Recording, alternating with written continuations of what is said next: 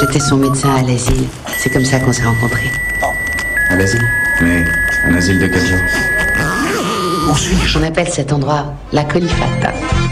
La Colifata, Bienvenue à la Colifata. Vous écoutez Radio La Colifata. On faisait de la radio une heure par semaine. Le lundi. Ceux qui avaient le micro. 22 minuit. Trouvaient enfin quelqu'un pour les écouter. Écoutez, pour ce qui est de bouche, j'aurais beaucoup à dire. Parce que c'est bien la pire personne que je connaisse à l'échelle planétaire. Non. Non. Non. Non. Non. En direct du soir, l'émission du matin, méga combi, vous réveille pour les nuits. Je suis qu'un grain de sable sur cette plage qui s'appelle la Colifata. Une goutte de l'océan qui s'appelle la Colifata. Les asiles d'aliénés Non. sont des réceptacles Non. de magie noire. Non. Non. Non.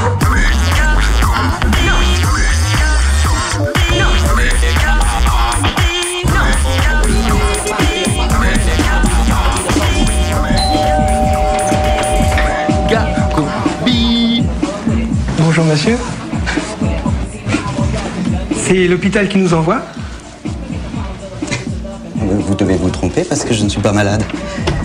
C'est-à-dire que vous avez dû recevoir nos convocations Écoutez, non, je n'ai rien reçu. Je n'ouvre pas tellement mon courrier en ce moment. Et en plus, là, ça tombe mal parce que je suis vraiment très occupé. Le psychiatre vous a envoyé trois convocations. La dernière était un recommandé. Et elle vous avertissait que nous allions devoir passer quand vous ne vous présentiez pas à l'hôpital. Non, je n'irai pas dans votre hôpital de merde. Je ne suis pas malade et je suis très pris. Monsieur, vous parlez fort. Je ne parle pas fort, je parle normalement. Si, si, vous criez. Je crie si je veux, ok?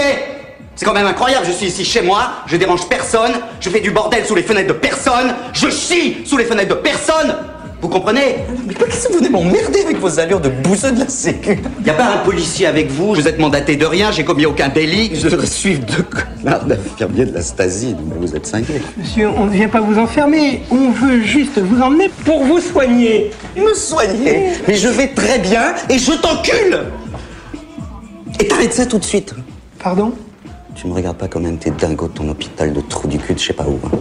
Euh, Je vous regarde tout à fait normalement. Monsieur, vous ne rendez pas la tâche plus difficile, s'il vous plaît. Il va falloir y aller maintenant. Vous allez pas monter de force. Prends-lui la main. Ok, allez hop. Non, non Allez, allez, allez on- Au secours Serpent Je vous ai tout Vous êtes Avec une tête dans temps et les deux ampoules de l'asile. 5 minutes. Euh, non, euh, une moitié, mais, mais vous dosez bien Vas-y, on arrête Putain Oh, merde Merde Dégage ça dans le bordel On s'en fout statistiques Comment ça durer Allez-y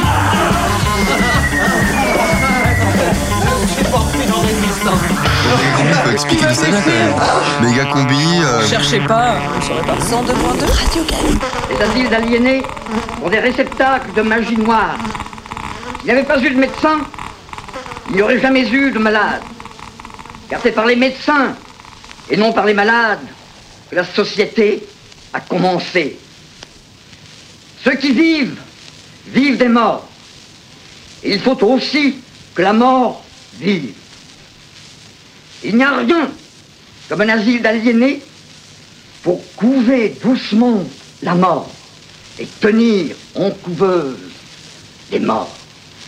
Et la médecine moderne, complice en cela de la plus sinistre et crapeleuse magie, passe ces morts à l'électrochoc ou à l'insulinothérapie afin de bien chaque jour vider ces haras d'hommes de leur moi. J'y suis passé et ne l'oublierai pas. Choisir entre renoncer à être homme ou devenir un aliéné évident. Méga combi, rediffusion. Méga combi, l'émission qui peut Méga combi, méga combi, l'émission qui vous laissera pas tranquille. Mé- Méga, méga, mé- mé- méga combi, l'émission qui vous laissera pas tran- tran- tran-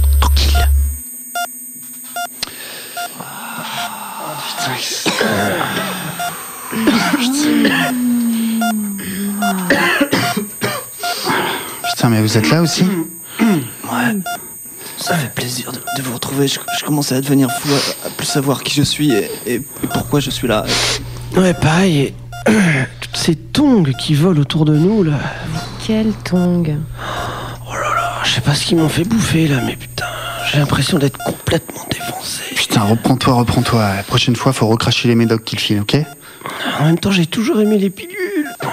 Mm. Ouais, moi aussi, mais pas celle-là. J'ai l'impression d'être passée dans la peau d'une jument qui vient d'accoucher. Euh, excusez-moi, mais vous êtes qui, vous tous, là Ah, Gribiche, souviens-toi, on est l'équipe de la méga combi. Sur Radio Canu, il y a méga, là. Puis là, c'est combi. Là, il y a Chris. Ah, méga combien, ça y est, ça remonte. Et toi, c'est t'es fric, c'est ça? Ouais, presque, moi, c'est frib. Par contre, moi, c'est bizarre, mais j'ai une sorte de voile devant les yeux. J'arrive pas à m'enlever une image de sable et de mer. On était à la plage avant d'atterrir ici. Euh, non, je crois pas. On était dans une sorte de méga teuf comme d'hab, non? Ah, moi, j'ai un, un- un vague sou- souvenir du- d'une enquête quête policière dans un ch- ch- château dans le Val de Saône, mais ça me fait hyper flipper là. Pas du tout, pas du tout. On était à la radio. C'était la fin de Cannabis Circus. On allait commencer l'émission, rappelez-vous Ouais, ouais, ouais. Exact, exact, exact. Moi, j'étais en train de m'entraîner sur mon frisbee nucléaire. Oh là là, mais c'est quoi ici? On se croirait dans 448 psychose. C'est vrai ça, quoi. quoi, pour- pour- pour- pourquoi on est- on s'est retrouvé dans cette chambre d'hôpital là? Hôpital, vite dit, hein, vu l'absence d'ouverture de cette pièce, je dirais plutôt prison. Putain, putain, mais qu'est-ce qu'on fout là? Ouais, bon, on va le savoir tout de suite. J'ai réussi à voler le dossier du médecin dans son cabinet. ah, ah ouais, putain, vas-y, fais, fais voir, fais voir. Alors, trouble à l'ordre radiophonique. Diffusion schizophrénique. Microtisme. Fréquence cardiaque au-dessus du 102.2. Rébellion ondulatoire. Casque suicidaire. Audioblog paranoïaque. Bou- Bouffée délirante. Addiction. Addiction. Addiction. Addiction au montage. Mais qui a diagnostiqué tout ça? Il n'y a pas le nom du docteur. Non, il a pas, mais il y a ses initiales. CSA. Mais, mais, mais pourquoi il nous a interné ce, ce- ce CSA Les patients ont été internés suite à une procédure d'hospitalisation à la demande d'un tiers. Ils devront séjourner au moins jusqu'à minuit dans le pavillon 36. Putain, faut qu'on se chope. J'aimerais bien savoir ce que je fais ici. Il semblerait que vous ayez eu un comportement un peu excessif ces derniers temps. Première nouvelle. Vous pourriez peut-être m'éclairer un peu là-dessus? C'est très aimable à vous de vous soucier de ma santé, mais je ne me souviens pas très bien vous avoir demandé quoi que ce soit. C'est très vrai. Vous ne m'avez rien demandé. Ce sont des proches qui s'inquiètent pour vous. Mes proches. Vous êtes ici en HDT. C'est une hospitalisation à la demande d'un tiers. C'est vous qui avez demandé le placement d'office, alors ça ne sert à rien de vous énerver. Mais vous voudriez que je reste calme On me fait signer des papiers sans me dire ce que c'était et vous voudriez que je, je reste calme. On m'a dit que c'était des formalités administratives, je vous signale. Non, c'est une HDT. Les infirmiers, charcutiers viennent pour te casser la tête. Tu te masturbes dans la télé, ils te chamisent comme une bête. Oh, les psychiatres, policiers viennent pour t'électrocuter. Tu peux crier, tu peux pleurer,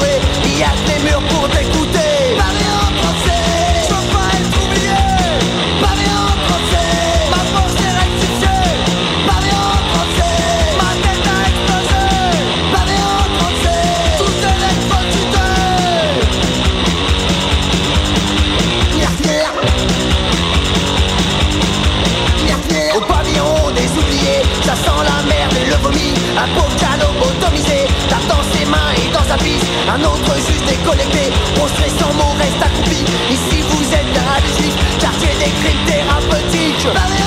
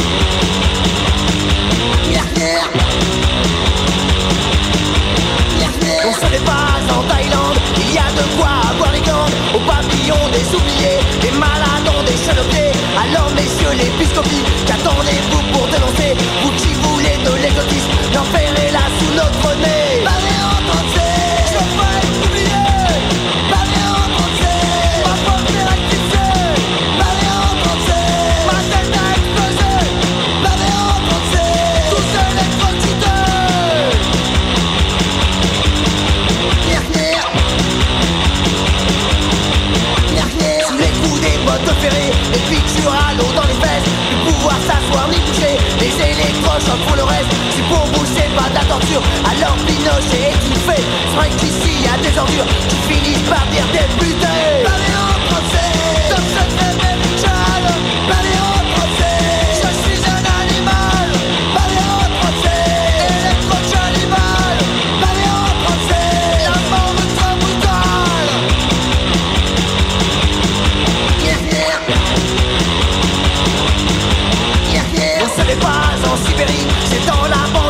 Paris qu'on applique la démocratie à grands coups de lobotomie. Non, ce n'est pas en Thaïlande,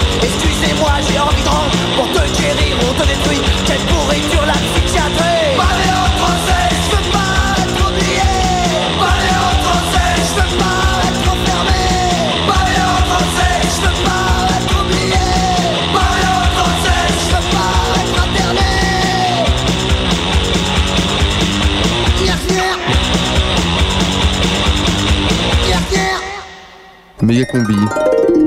En feu dans un tunnel brûlant. En feu dans un tunnel brûlant. En feu dans un tunnel brûlant. De consternation, mon humiliation est totale quand je tremble sans raison et trébuche, sur, les mots, sur les mots et n'ai rien à dire sur ma maladie. Maladie, maladie, maladie. Qui d'ailleurs se résume à savoir qu'il n'y a absolument rien à faire. Maladie, puisque je vais mourir.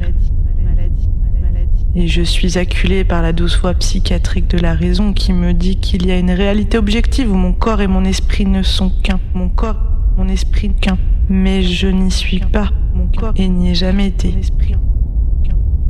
Pour que l'équipe de surveillance puisse mener à bien sa tâche quotidienne sans difficulté ni récrimination, il peut se révéler utile qu'elle soit en mesure de démontrer aux malades que les références personnelles sur lesquelles il fonde ses demandes sont fausses. Docteur Si l'écrit. n'est pas ce qu'il prétend être. Et Docteur Sa s'essaie à un murmure compréhensif. Et qu'en fait, en tant qu'homme, Et me regarde, me juge. il n'est qu'un raté. Flaire l'échec débilitant qui me suinte des pores, l'emprise de mon désespoir et la panique dévorante qui m'inonde tandis que je fixe le monde. Pour que l'équipe des psychiatres puisse imposer aux malades l'opinion qu'elle a du personnage qu'il s'est créé, Et me demande pourquoi ils sont tous là, à me sourire et à me regarder tout en ayant secrètement connaissance de la honte qui me le malade fait à mal. aux différents traitements psychiatriques, La honte, la honte, la honte, noie-toi dans ta putain de honte.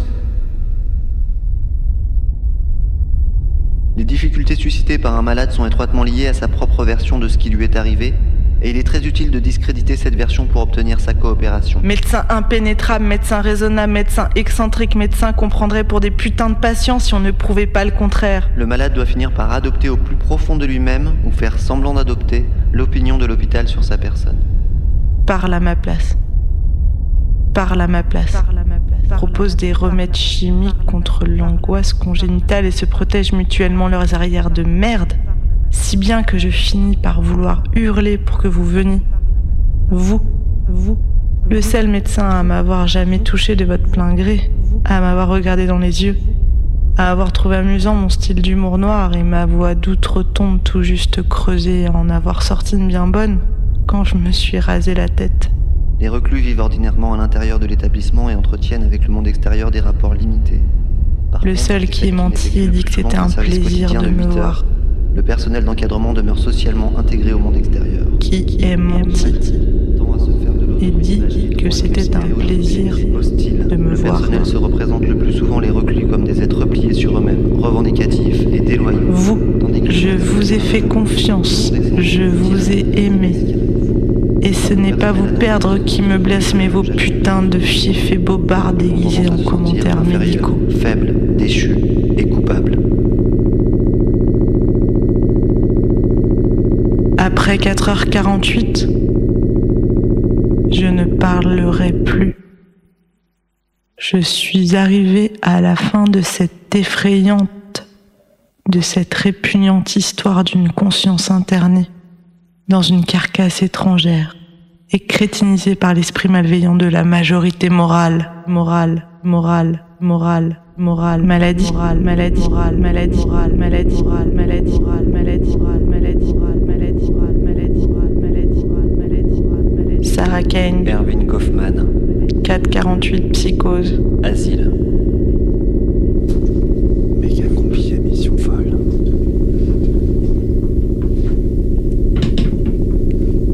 Le paradis me fuit,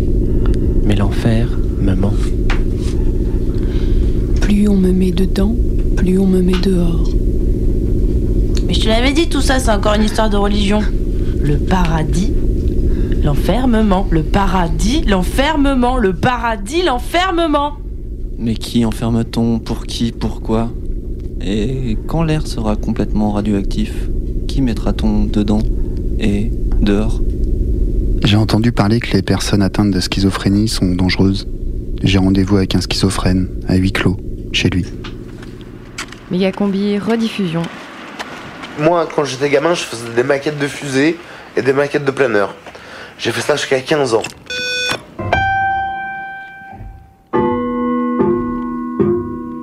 J'ai une photo là où on voit mon petit atelier quand j'étais gamin et on voit tout ce que je bricolais, toutes mes fusées, mes planeurs, mes machines volantes, tout ça quoi, tu vois. Et puis après j'ai fait du skate, c'était un, un sport urbain, ça m'a un peu sorti de, de ce délire de gamin un peu quoi, tu vois. Ouais. Bah, je me suis mis vers chez Yvan là. Ça m'est revenu euh, en 96 et tout. Je me, je me suis dit, putain, ça serait bien de ne pas prendre la bagnole, de voler, quoi, tu vois. D'avoir des espèces de machines volantes euh, euh, qui permettent de voler, quoi, tu vois. Et se poser pratiquement n'importe où, tu vois. Et suite à ça, j'ai quand même fait du planeur, 200 heures. J'ai eu ma licence de pilote de planeur. Je bossais la nuit dans un hôtel. Je dormais jusqu'à midi. À 1h, j'étais sur le terrain de vol à voile jusqu'à 6h. Et là, j'ai parti bosser la nuit dans mon hôtel. Tu vois Et j'ai fait 200 heures de vol à voile. Donc j'ai eu ma licence. J'ai volé dans plusieurs aérodromes. Toulouse, euh, Lyon, euh, les, collines noires de Toulouse. Bon, j'ai appris à voler, quoi.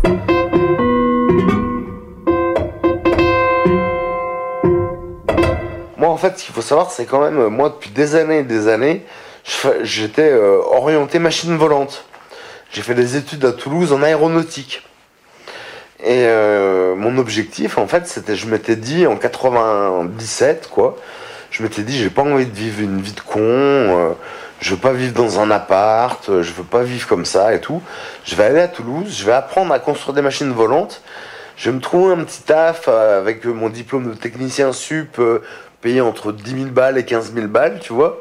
Et je vais financer la, la construction de ma machine volante que je vais construire moi-même. Et après, je sillonnerai, ça peut paraître fou, mais j'étais fou en fait. hein. Et après, je sillonnerai le monde avec ma machine volante en établissant des caches un peu partout, tu vois.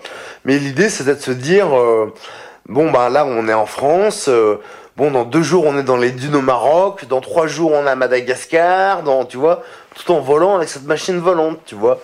Et l'idée, c'était d'avoir une copine ou même des potes, tu vois, et les emmener un peu pour vivre euh, en, en outlaw, tu vois, en, en bandit, quoi, mais, en, mais sans frontières, quoi, tu vois, nomade et volant et en cachette. Et donc, j'ai passé quand même 10 ans à essayer de construire cette machine volante, quand même. Donc, j'ai rencontré beaucoup de gens. Quand j'avais ma bagnole, je suis allé voir des gens à Toulouse, à Grenoble, au CEA, des boîtes, euh, qui bossaient tous dans l'aéronautique, tu vois.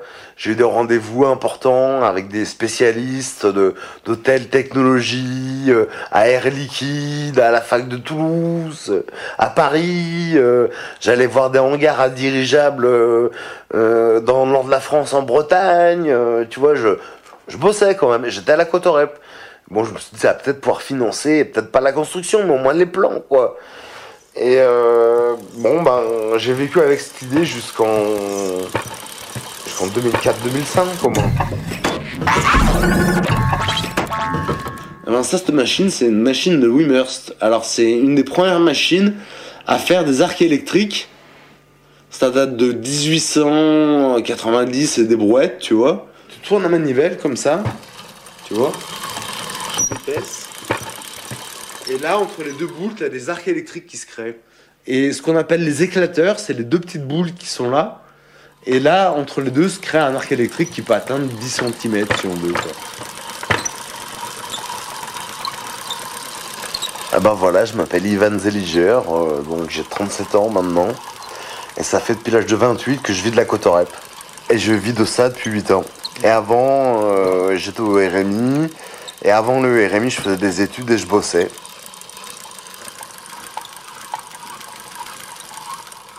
Mon appart, là, comme tu le vois, euh, c'est les restes d'un atelier, en fait, où j'ai mis un canapé, tu vois. Il y a une table à dessin d'architecte. euh, là, il y a ma table d'expérience avec mes bouquins scientifiques qui sont tous là. Tu vois. euh, et, puis, je crois que c'est là que je suis tombé malade, en fait, vraiment, en fait. C'est là que tout s'est déclenché, quoi. C'est quand j'ai, eu dans cette idée de, vivre en, en- enfin, en marge de la société, déjà, avec une machine volante, quoi. Et vivre complètement en marge de la société, tu vois. C'est-à-dire, c'est un peu euh, le délire de, du capitaine Nemo, tu vois, mais avec une machine volante et pas sous-marine, quoi, tu vois. Parce que je m'étais dit, bon, un sous-marin, tu peux pas te construire un sous-marin, c'est pas possible, mais peut-être qu'une machine volante, il y a moins de matériaux qui rentrent en jeu, donc euh, c'est plus léger. La mienne, elle devait peser maximum 30 kilos, tu vois. Donc c'était un délire de fou, tu vois, c'était un, un casse-tête, un casse-tête énorme, qui a peut-être pas de solution en plus, hein. Parce que moi je dis pas que j'ai trouvé toutes les solutions techniques dans ma machine volante, hein, qui, n'est, qui est peut-être impossible à réaliser avec les, avec les technologies d'aujourd'hui, quoi. Donc bon, euh, mais j'ai quand même essayé, donc euh, si tu veux, ça a fait comme une arborescence. Et donc euh, j'avais comme idée de, de faire des lampes à cheveux ou un rétroprojecteur de plafond qui projette l'image du ciel sur le plafond des, des, des gens. Tu vois, comme si là on était là et que là on voit le ciel projeté sur le plafond, quoi. Mais bon, c'était des trucs auxquels je pensais, je voulais réaliser et je voulais m'en sortir avec ça, quoi. Et euh, je crois que j'ai commencé à faire ma vraie crise de maladie en 97, au moment où j'ai eu cette idée de vivre en marge de la société avec une machine volante. Quoi.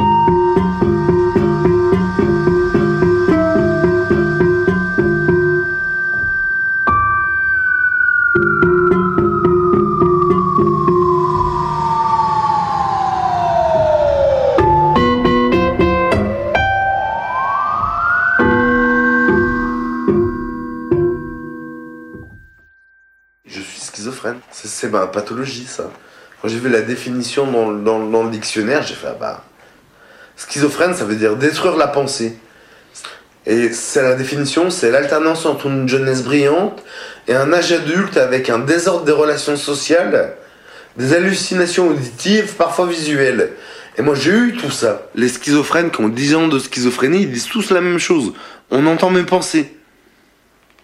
On entend mes pensées. Ils disent tous la même chose, les schizophrènes. J'en ai rencontré trois comme moi. En 15 ans de maladie, j'en ai rencontré trois de schizophrènes. J'ai compris après qu'ils étaient schizophrènes, quoi. Et ben. Euh... Attends ton café. Moi, j'ai rencontré plein de gens qui m'ont dit pour moi, ta maladie, elle n'existe pas. Elle est, impossible, quoi. C'est le malade imaginaire, tu vois. Les gens, pensent qu'on a fait ça parce qu'on a rien envie de foutre, quoi. Alors ils se rendent pas compte qu'on a un handicap terrible, quoi.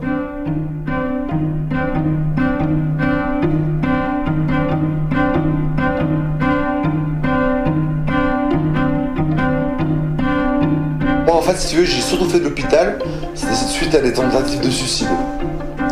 Faut savoir que toute tentative de suicide en France se passe, se solde forcément par un passage en HP, quoi. Et moi, j'ai surtout fait de la psychiatrie suite à des tentatives de suicide. Et j'en faisais un mois, deux mois, six mois. En tout, j'ai fait quatre ans. Quatre ans d'hospitalisation. Plusieurs mois passés à l'isolement, quoi. Parce que je pétais un câble euh, et que même à l'hôpital, je souffrais plus que dehors, quoi.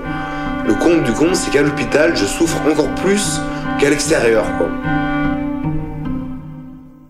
Donc, je suis Bernard Polos, je suis euh, psychologue clinicien, 30, euh, une trentaine d'années, un peu plus, de, pratique de psychiatrie publique.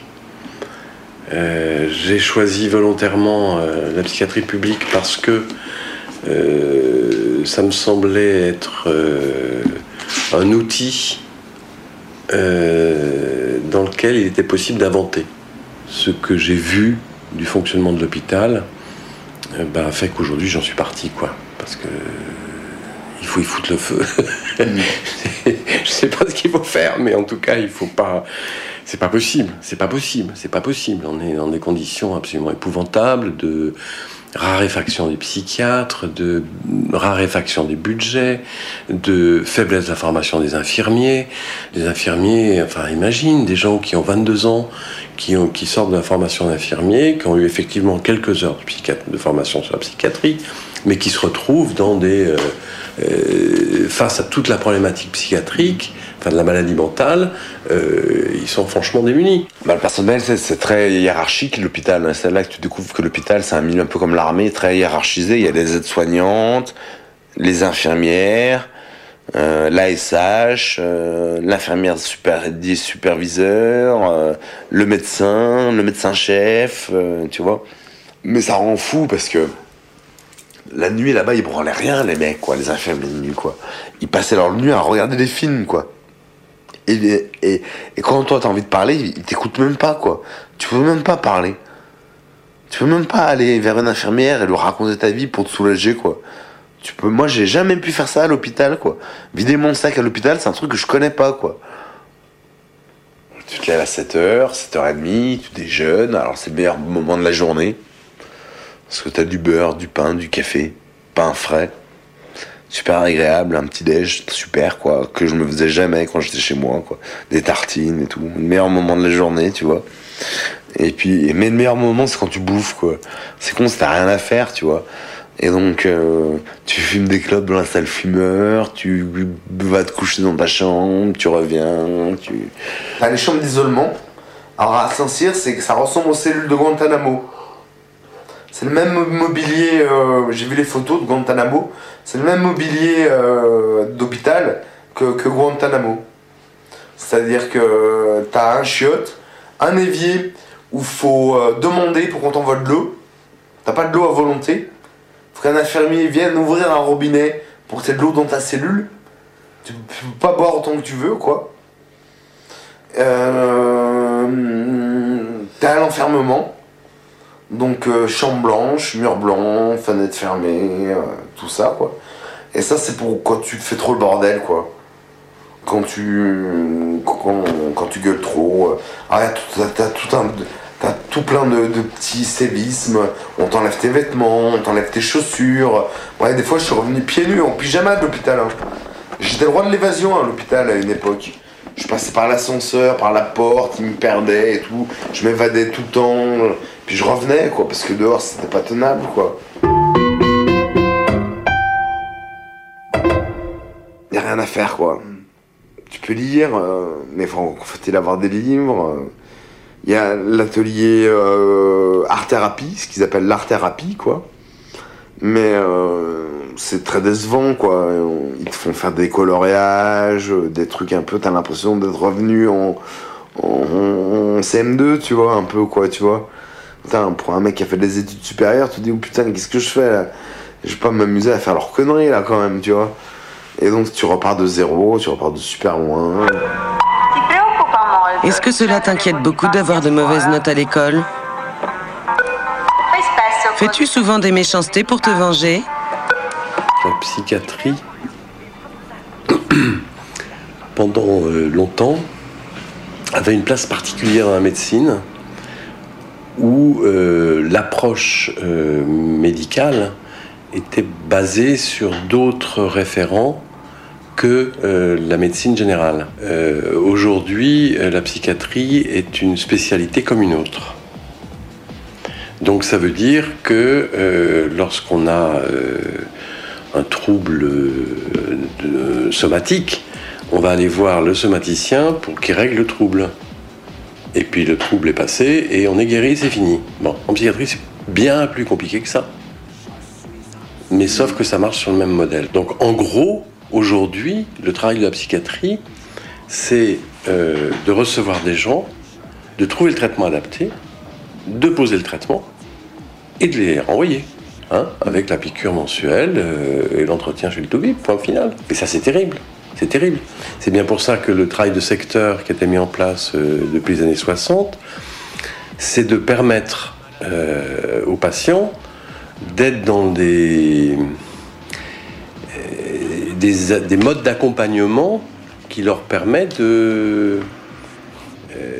d'avoir une- une participation à la vie sociale. On peut évidemment pénétrer dans le cerveau avec des électrodes, ça c'est une chose, mais on pourrait peut-être imaginer placer sur le crâne des gens des sortes de petites puces qui enverraient des faisceaux très particuliers. Là, je, brode, hein, je, je, rêve, mais si vous faites de la recherche, il faut bien rêver. Je pense qu'un jour, on arrivera à faire ça, c'est-à-dire à moduler des circuits cérébraux et sans danger, non Parce que quand même, mettre des électrodes dans la tête, c'est dangereux, donc il faut choisir des cas très très particuliers, très graves, résistants à tout traitement. Là, on pourrait imaginer peut-être faire mieux que des médicaments, puisqu'on aurait une action sélective. Euh, là, depuis euh, une dizaine d'années, on, on a le fantasme que, euh, en, en modifiant l'état du cerveau, on va modifier l'état de la personne. quoi. Mais alors, sous quelle forme ça Mais voilà, la modification, elle est plus chimique. Elle serait euh, chirurgicale. Et de ce point de vue-là, euh, il y a euh, un projet qui est plus un, projet, hein, qui est euh, une- quelque chose qui est en train de se dérouler, qui est la, création de l'institut à Paris, avec des fonds euh, bien évidemment des labos et du gouvernement, euh, sur euh, la recherche euh, neurochirurgicale euh, à des fins thérapeutiques. Euh, là, je pense. Alors, on a déjà des- quelques exemples. hein, euh, euh, certains patients, alors on s'éloigne un peu de la schizophrénie, mais épileptiques sont porteurs aujourd'hui de petites, de petites, de petits outils à l'intérieur du cerveau qui ont été implantés, qui régulent. À ça, s'est rajouté un autre élément qui est, alors ça, c'est toute la- la dimension des neurosciences. hein.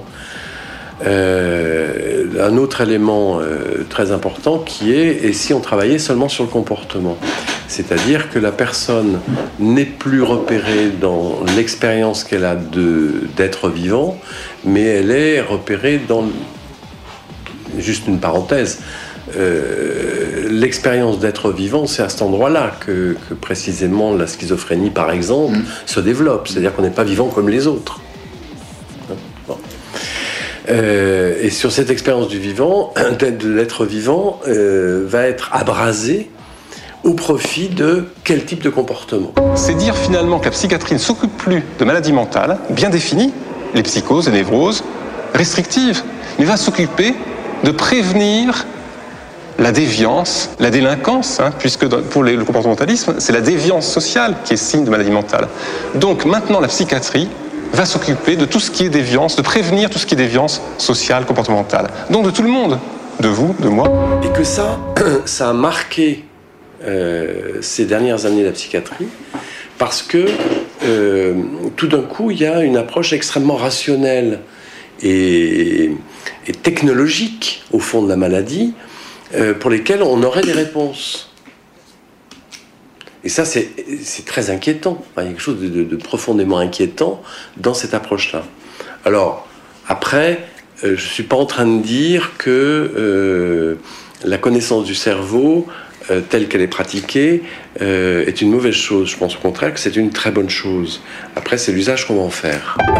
Philippe Borel, bonjour. Donc vous avez bonsoir. Vous Bonsoir. avez à travers votre film dressé euh, un peu ce qui se passe en matière de psychiatrie en France aujourd'hui. Aujourd'hui, on, semblerait se diriger vers euh, une conception centrée sur des symptômes, sur le cerveau, sur euh, des effets immédiats, sur une prise en charge rapide, sur euh, ce qui peut être efficace, pragmatique, au détriment des soins au long cours. Or, depuis 50 ans, euh, les mouvements des aliénistes avaient bien montré en ouvrant les asiles, en, fermant les asiles, en, ouvrant l'hôpital psychiatrique sur la ville, avait bien montré que le soin, ça n'est pas simplement euh, une prise en charge euh, médicamenteuse, c'est aussi un accompagnement au long cours, euh, une présence humaine, de la parole, la chaleur humaine. Or, ça, ça a été mis en échec par le manque de moyens. Aujourd'hui, ce qui intéresse euh, les politiques, certains politiques, c'est euh, la santé mentale de tous, de tous, c'est-à-dire euh, des enfants à l'école, euh, des salariés dans les entreprises, des vieux dans les, hôpitaux, euh, les, les- hospices, ou les minorités ethniques. Ce sont les quatre cibles définies par la Commission européenne. La DG Sanco, la Direction générale euh, de santé des consommateurs, qui s'occupe de ces questions à l'échelle européenne. Et en France, c'est repris. Et l'idée, c'est d'accompagner la hausse de productivité euh, dans l'entreprise, de sélectionner euh, les élèves euh, à l'école et d'instrumentaliser finalement la psy au service euh, d'une certaine conception euh, de, de la croissance, du progrès, de la société. Aujourd'hui, une personne sur quatre dans notre pays traverse un épisode euh, dépressif ou rencontre un problème de santé mentale. Euh, que se passe-t-il si nous mettons entre parenthèses un quart de notre ressource humaine? Euh, Nous nous disqualifions totalement dans la compétition économique. Alors, au-delà des grands mots sur l'humanisme, sur il n'est de richesse que d'homme, qu'on a entendu pendant des années et qui ne change rien au problème, attaquons-nous à des causes bien précises avec des enjeux chiffrés qui sont l'enjeu pour nos finances publiques, pour la sécurité sociale et tout simplement pour l'équilibre de nos sociétés à la question de la santé mentale. Est-ce que la santé mentale a des conséquences sur la santé économique? La réponse est oui.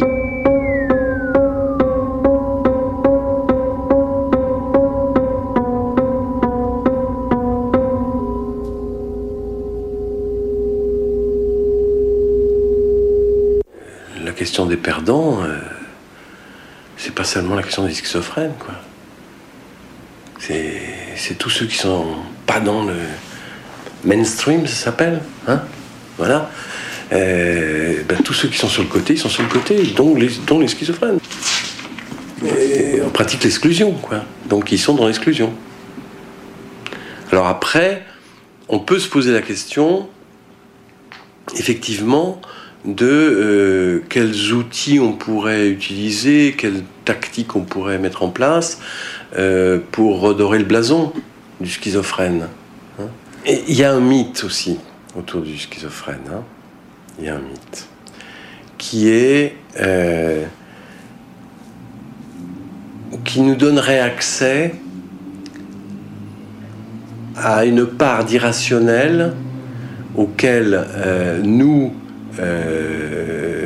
gens normaux, entre guillemets, n'avons pas accès. C'est une façon de poétiser la schizophrénie. euh, tout, avec comme mythe, euh, tous les schizophrènes sont artistes, ou je sais pas quoi. Enfin bon, c'est formidable, ça, ça nous fait plaisir. Enfin, il faut quand même savoir que un grand nombre de patients schizophrènes se suicident. hein.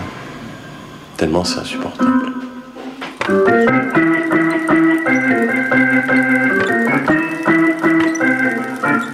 J'avance peut-être, je sais pas si j'avance, mais. Mais je vis de la cotorep et ça, ça fait tout quoi. Et tant que je serais payé par eux, par les médecins, je serais obligé d'aller les voir tous les mois quoi. Et la cotorep, c'est pas un truc qu'on arrête comme ça, faut un avocat. Parce que vous pouvez pas avoir été handicapé un jour et ne plus l'être après quoi. C'est un avocat qui, qui va te défendre, spécialisé dans, dans ce genre d'affaires, et qui va défendre ta situation face au médecin pour que tu arrêtes la cotorep, quoi. Parce que les schizophrènes, moi j'ai lu que les schizophrènes se suicidaient dix fois plus que les autres pathologies mentales et ne sont pas violents à 95% des cas. C'est très rare où un schizophrène euh, tue un mec, quoi, tu vois. Ou tabasse un mec, j'en sais rien, ça arrive très rarement, quoi. Même les gros balaises, ils pètent pas les plombs, quoi. Je sais pas, c'est un truc tellement puissant qui te maintient à ta place, quoi, que tu peux pas, que tu peux pas passer à l'acte et frapper quelqu'un, quoi, tu vois. C'est un truc que tu peux genre, jamais faire, quoi.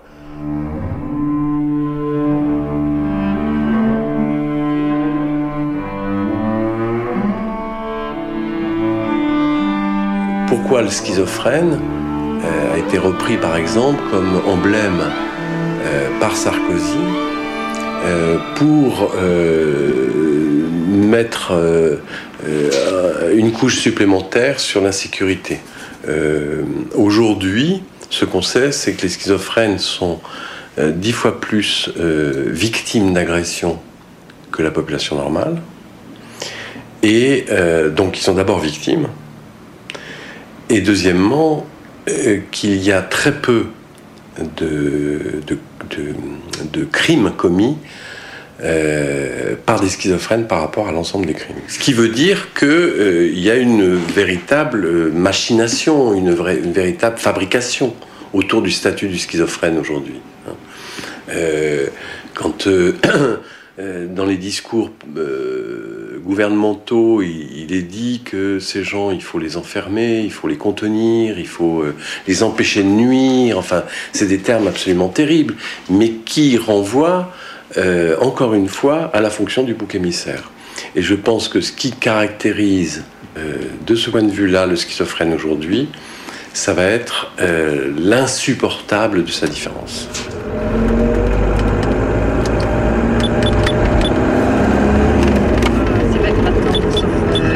très riche. Et c'est une sorte de...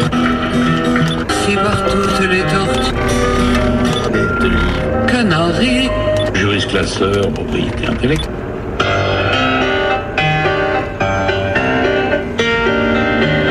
La haine et la misère au cœur.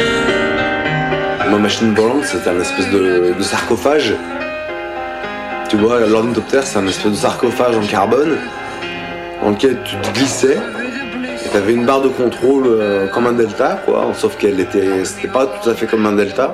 Tu vas dans les grandes villes, tu laisses tomber ta, machine, tu vas acheter des courses, tu te barres avec. euh, le lendemain, t'es sur les dunes du, Sahara. Deux jours après, t'es en Maldives. euh, une semaine après, t'es en Australie, tu vois.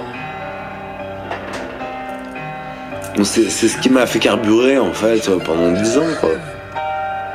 Utopique Ben disons que c'est un peu utopique au niveau de la réalisation technique quoi.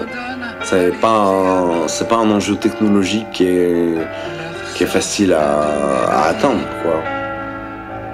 Scribouillard. Qui chie. Ta copie.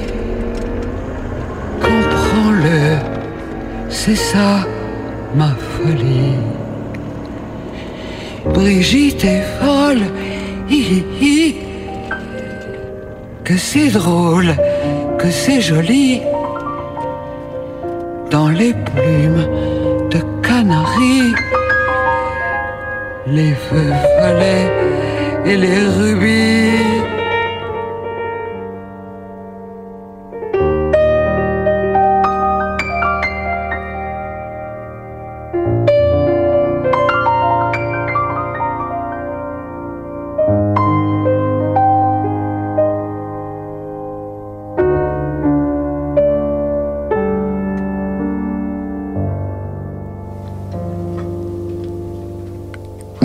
À Ivan, à Bernard Pelos, extrait du film Un monde s'en fout de Philippe Borel. Tous les lundis 22h. Mais s'il faut qu'on discute de ce dont il ne faut pas que nous parlions, peut-on parler de ce qu'il ne faut pas que nous discutions? Méga combi. On ne parle pas de ce dont on ne doit pas discuter, il serait trop risqué d'en parler. Le radiosine du lundi. Sur Canu.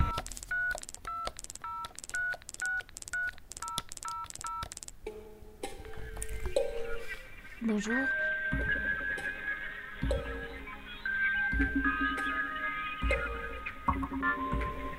Allô Je me rappelle que tout a commencé quand ma mère m'a déguisé en lapin un mardi gras. Le lapin d'Alice. Toujours en retard. Ah, mais t'avais quel âge?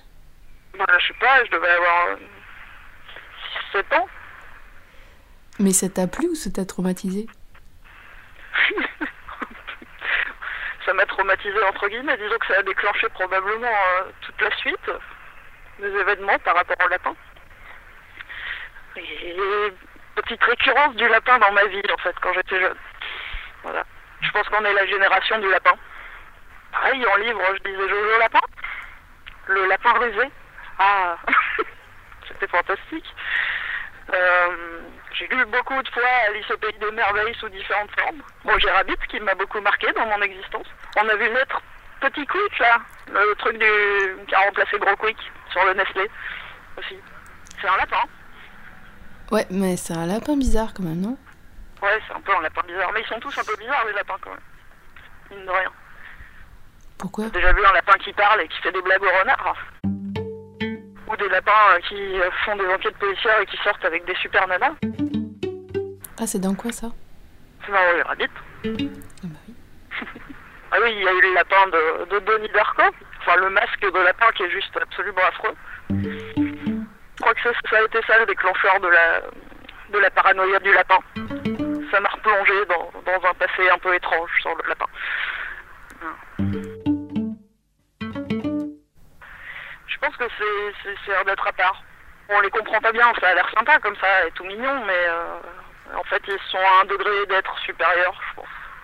Quelque chose comme ça. Ils doivent nous observer. C'est eux qui nous dirigent probablement. Après, à savoir s'ils sont méchants ou gentils, euh, je connais pas vraiment leur but, mais. Je suis à la recherche d'un meurtrier. Un lapin. Écoutez, a pas de lapin ici. Mais ta période de lapin, elle est terminée quand même un peu. Ouais, Elle s'est terminée euh, pourquoi, tu sais? À cause des mecs de la DDE. Et les balayeurs, euh, ceux qui ramassent les feuilles par terre, euh, ceux qui refont les plates-bandes dans les villes, tout ça.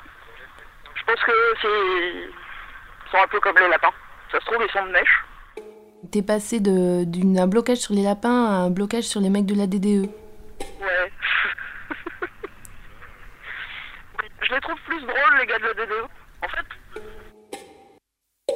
étant dans le milieu du jeu vidéo, donc, je me suis rendu compte qu'il y avait, il devait y avoir des gars de la DDE parce qu'il se trouve que t'es souvent bloqué euh, dans des endroits ou des choses comme ça, notamment dans Silent Hill par exemple, où les routes sont carrément écroulées, tu vois, et coupées. Je pense que c'est les gars de la DDE qui font ça pendant que t'es pas là. Ou c'est pareil, il y, a, il y a toujours des mecs de la DDE qui t'empêchent d'aller à ton boulot parce qu'il y a toujours des bouchons, tu vois. C'est toujours parce que c'est en travaux. Mais tu penses que du coup, les gens qui nous gouvernent, c'est plus euh, les lapins avec les mecs de la DDE Bah peut-être. Va savoir. Et du coup, quand t'étais dans ta période lapin, tu faisais quoi? Bah, je, je dessinais des lapins, je transformais des gens en lapins. Je faisais des histoires de lapins. Lapin tueur. en fait, j'avais un lapin.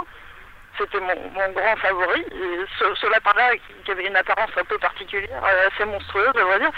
Et c'était l'allégorie de la réalité.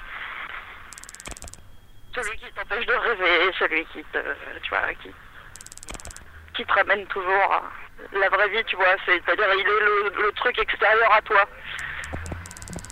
Je veux dire, tu vois, tu vois le monde complètement subjectif. Il est l'objectivité, on va dire, le lapin, tu vois.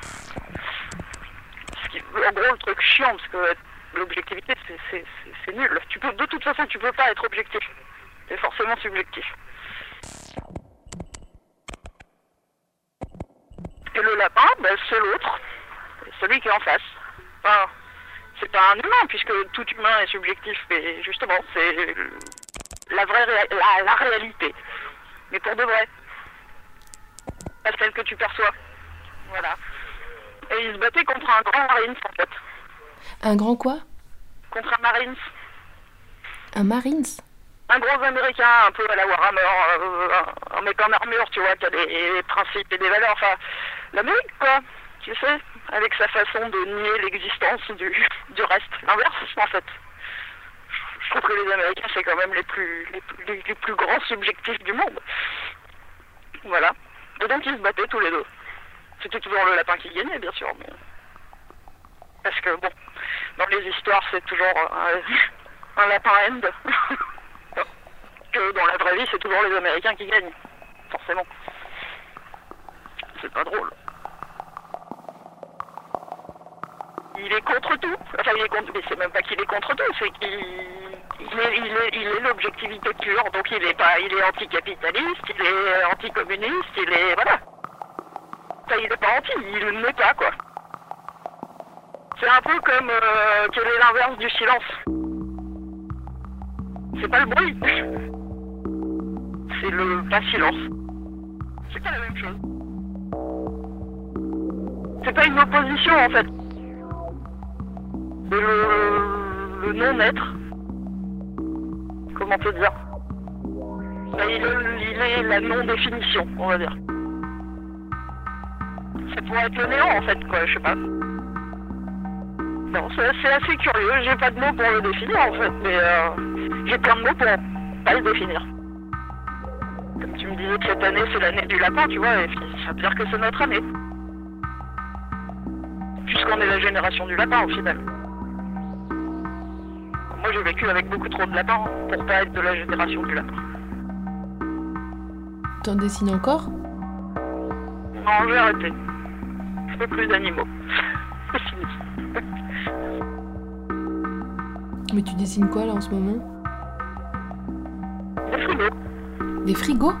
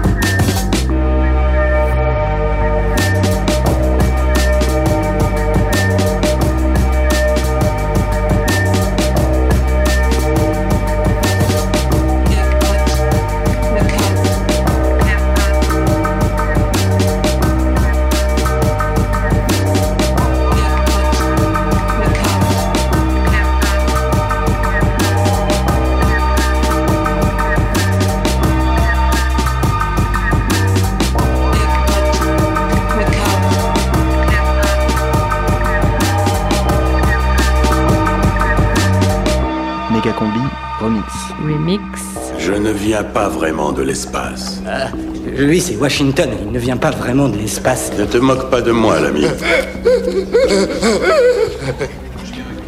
Dégage de mon fauteuil Je fais de la divergence mentale. Je me trouve actuellement sur la planète Ogo. J'appartiens à une élite intellectuelle qui se prépare à éliminer les hordes barbares qui ont envahi Pluton. Pourtant, bien que tout soit totalement convaincant, et même si cela me semble réel en tout point, le fait est que Ogo est une élaboration de mon mental. Je suis mentalement divergent. De cette manière, j'échappe à certaines réalités innommables qui me rendent la vie impossible ici. Quand je cesserai d'aller là-bas, je serai guéri. Est-ce que toi aussi tu es divergent, frère?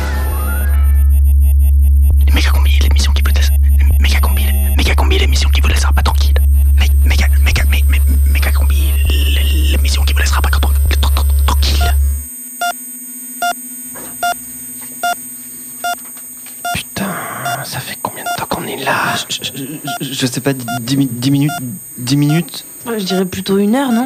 J'ai l'impression que ça fait une semaine. Putain, putain, mais j'ai jamais éteint les lumières dans cette pu- pu- putain de cellule. Restons calmes, les amis. Si on perd la face, c'est eux qui gagnent. Bon, mais faut qu'on se barre de là, c'est pas possible de rester ici là. Carrément, mais comment?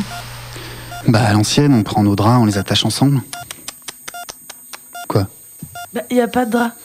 Ah ben, eh ben, on a qu'à se couper les cheveux et on les attache pour faire une corde. Mais y a pas de fenêtre. Ouais, de toute façon, on n'a même plus nos lacets. Toi aussi, t'as enlevé ton slip Putain, on peut même pas faire couler l'eau, le robinet est bloqué. Non, non, mais faut vraiment qu'on trouve une solution. On va pas moisir ici toute nos vies, bordel. On n'a rien fait, on n'est pas complètement dingue. Mais, c'est qui les fous? C'est vrai, ça, c'est qui les fous? Il y en a qui bâtissent des centrales nucléaires sur des failles sismiques. Ces gens-là sont l'élite de notre société et nous, on est considérés comme des fous. Je comprends pas, je comprends pas. Calme-toi, frère. Faut qu'on reste zen. Non, j'en peux plus, j'ai trop envie de lancer un flipsby. Ah ouais Vas-y Fais-le pour nous Lance-le, le c- comme si on était à la radio. Ah, non, mais putain, c'est lourd, j'y Allez. arrive pas. Allez, Frib, on compte sur toi, là. Ah non, mais. Vas-y, Frib Non, mais j'y arrive. Vas-y. Allez Mais j'y arrive pas. Je me sens vieux, incontinent et sénile. Le lundi soir sur Radio Canu, c'est méga combi.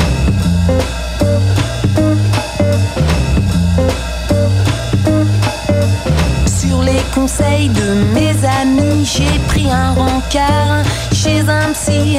Y a dû y avoir un blême lors du transfert. Je suis tombé complètement love de ma cafetière. Euh, c'est normal.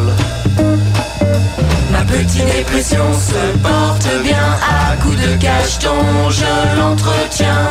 Je soigne mon stress et tous mes complexes avec du sopalin et du Kleenex.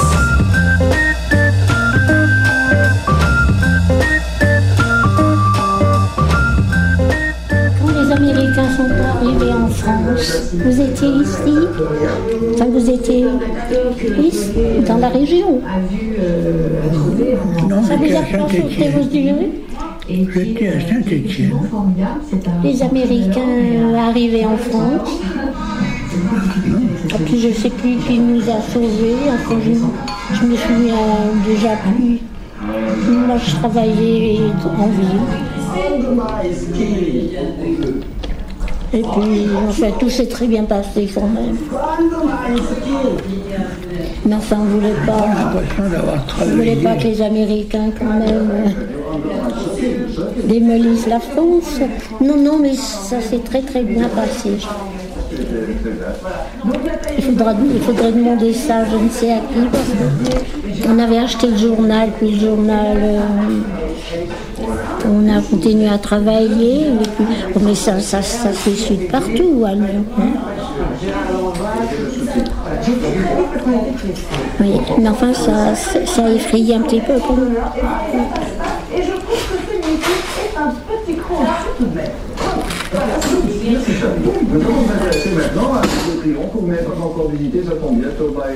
Vous étiez ici, monsieur Olanier Non. Quand les Américains sont arrivés en France. Oui. Eh ben oui, parce que vous aviez des amis. Vous étiez, je, je crois, dirigé du côté de, de, de, je ne sais plus. Vous aviez quitté Lyon peut-être, quelque chose comme ça. Arc de triomphe de l'étoile, parce qu'il n'y a pas un arc de triomphe en fait par le monde. Là, c'est l'arc de triomphe de l'étoile, celui qui est le Mais Enfin, ça fait, ça fait quand même un drôle d'effet. Hein. J'avais un cousin qui était euh, aux États-Unis. Ça ne vous souvient, ça ne vous, vous ne vous en souvenez pas. Fils du docteur Pellissier. Et si oui, il y avait, il me semble, quelque chose. Il me semble que vous m'avez raconté quelque chose comme ça. Oh, et puis tout s'est arrangé, hein, il n'y a rien eu. Mais enfin, euh, ça émeut un peu. hein. Puis on se dit, après eux, ça va être qui si ça continue? Parce que vous aviez des amis, je crois. Enfin, des amis, vous connaissiez des personnes. Vous ne vous souvenez pas. Des personnes qui. Puis vous étiez peut-être parti plus haut, je ne sais où. hein. Quand nous étions là, on ne bougeait pas hein, ici en France. Au départ, l'arc de triomphe, c'est une promesse que Napoléon. enfin, ça s'est ça s'est bien passé, très bien passé. Ça aurait pu être. L'arc de triomphe. Le problème, c'est qu'après l'idée, il faut la matérialiser. Donc, on fait appel les architectes, il y a différents projets. Ça fera bientôt trois années, trois années qu'elle est internée. Oui, internée avec les fous, avec les fous. C'est à cause de si elle est là seulement, voilà, on ne la croit pas, mais un jour ça va éclater. La vérité, alors comme elle en a assez de pleurer, de tous ses forces, elle se met à crier. Mais puisque je vous dis que je suis pas folle, vous m'entendez? Je suis pas folle, je suis pas folle, je suis pas folle. Et à chaque fois, il y a les blouses blanches encore et toujours les blouses blanches. Elles lui disent non, vous n'êtes pas folle, pas folle, pas folle. Les blouses blanches, elle aussi, elle en a eu une blouse blanche. Ah non, c'était une robe, petite robe blanche, une petite robe blanche avec des fleurs.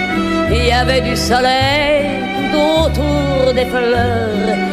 Et dans sa main, il y avait une main, une belle main avec des doigts qui chantaient, qui chantaient, qui chantaient. Encore les blouses blanches. Ça fera bientôt huit années, huit années qu'elle est internée. Oui, internée avec les fous, avec les fous. Un grand trait sur les huit années, tout comme si rien ne s'était passé. Une nuit, elle ira leur voler leurs huit années. Le jour de la robe blanche. Mais pourquoi qu'elle a mis toutes ces blouses blanches? Non, puisque je vous dis que je suis pas folle, vous m'entendez? Je suis pas folle, je suis pas folle, je suis pas folle. Vous voyez bien que c'était vrai. Moi, je savais qu'elle reviendrait. La main, la belle main qui riait, riait, riait. On s'aimera toujours, mon amour, toujours, mon amour, toujours.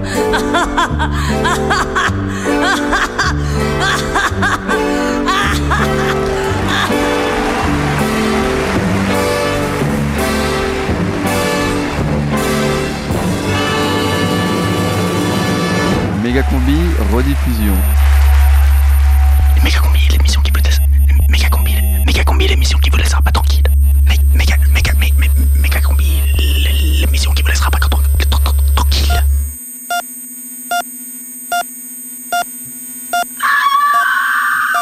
La casse, la, la- la- la casse, ça va Arrête Arrête de crier Réveille-toi, réveille-toi Oh Ouvre les yeux Attendez, colonie Belgique mobile inconscrivable de ça. Ça va la casse Vite, vite, vite, vite, mets la position latérale de sécurité et le délire.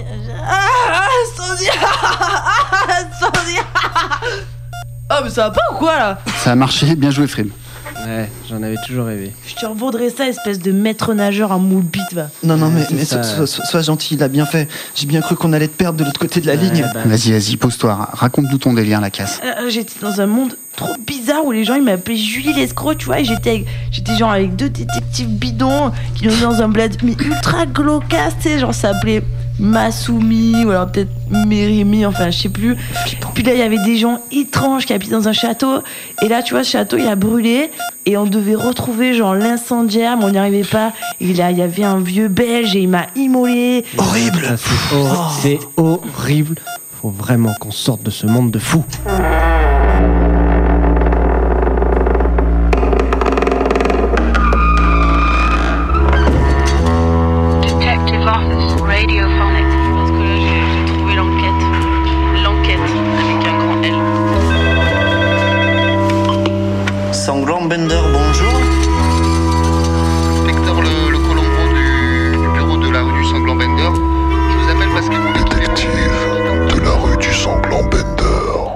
Rappelle, euh, un château, le château de Montvoyant a brûlé, ainsi que l'auberge de la Calèche, donc euh, deux propriétaires différents, Angela, la propriétaire de la- l'auberge de la Calèche, et Gilbert Leroy, propriétaire du château. Et donc, juste à côté du château, des écuries, un manège avec des chevaux, des écuries qui également ont pris feu. Tout ça s'est passé fin décembre 2010, entre septembre et décembre.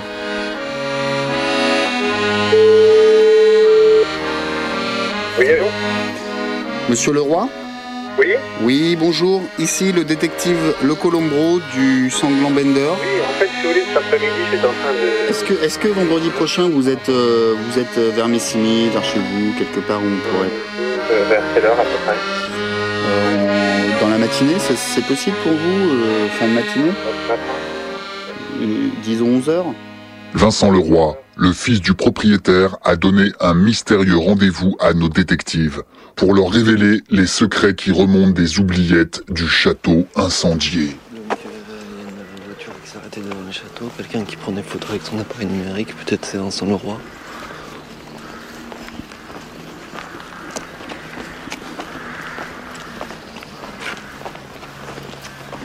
Bonjour monsieur. Vous êtes en train de faire un reportage Vous êtes qui on, est, on fait une enquête radiophonique ouais, Oui. sur l'incendie. euh, Ah oui, moi je passais par là parce que je reviens des élections, de, enfin des, des la propagande, oui, des cantonales. D'accord. je représente pas ce canton-là, un autre canton de Pont-de-Vel, je suis passé là parce que je l'avais pas vu quand, euh, en fait, ça, ça- il y a eu l'incendie.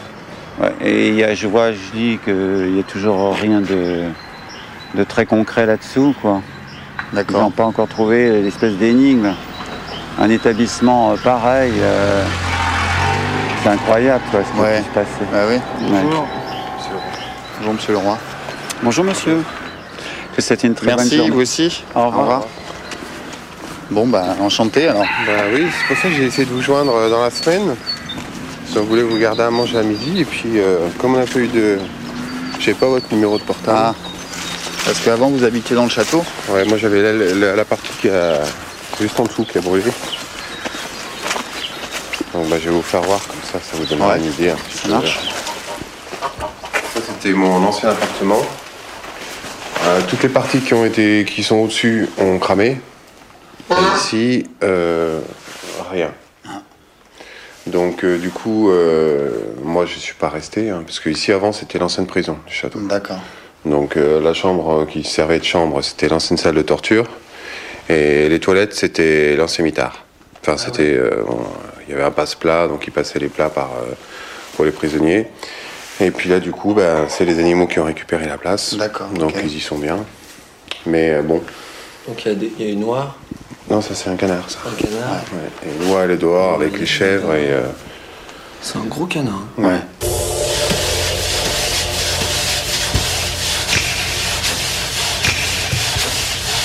Heureusement, les animaux ont survécu à l'incendie, mais Vincent a été obligé de se réfugier dans un mobilhome derrière le château de Messimy.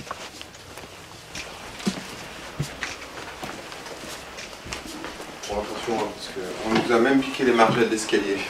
Ah ouais. Bonjour. Enchanté. On est les détectives radiophoniques. Voilà. Asseyez-vous, on va boire un petit café. On s'est dit qu'est-ce qu'on Ouais. fait Euh, Prendre des gardes du corps coûte trop cher. Service de sécurité, ça coûte trop cher. La gendarmerie, ils ont pas le temps. Ils viennent quand même faire des, ils venaient faire des rondes régulières. Mais là, c'est assez, c'est assez étrange. Et c'est vrai que c'est la, c'est ce- quand les gens me disent, oui, mais tu penses pas qu'on a essayé de te, supprimer? Je fais, oh, attendez, là, on est quand même pas dans une série noire ou dans une série. euh, Bon là, de toute façon, tout est possible. hein. Moi, j'ai vu toutes les situations ici au château. Rien n'est impossible. hein. Euh, C'est comme euh, chez Morandini, tout est possible. hein. Là, tout est possible dans cette enquête. Écoutez la Au suite. bout d'un mois et demi, je suis rentré dans mon château. Je peux vous dire que là, j'ai pris une grosse claque quand je suis rentré dans le, château. Et là, franchement, j'ai craqué. Et je suis monté dans, la première partie, j'ai fait une photo. Et sur la première photo, j'ai vu un voile. Bah, j'ai dit, tiens, mais étrange, je vais en refaire une autre. Et quand j'ai fait développer la photo, sur cette photo, j'ai vu des visages. Et je me suis dit, ma merde alors. Donc en fait, euh, dans, dans le château, il y a le gardien du seuil. C'est-à-dire qu'il y a un gardien, donc c'est le comte du château, euh, qui s'appelait Vincent aussi.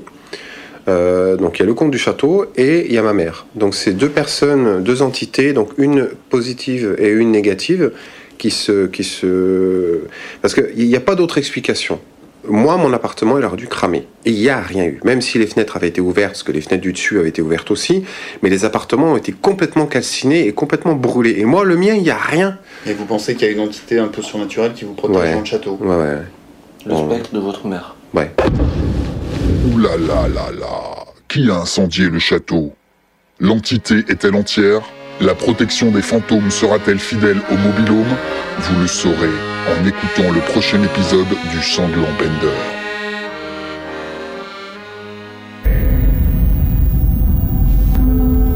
Vous savez, un an à peine après que Jason soit revenu de votre école, ma femme, vous voyez, il nous en voulait à nous. Il ne nous pardonnait pas pour ce qu'il était.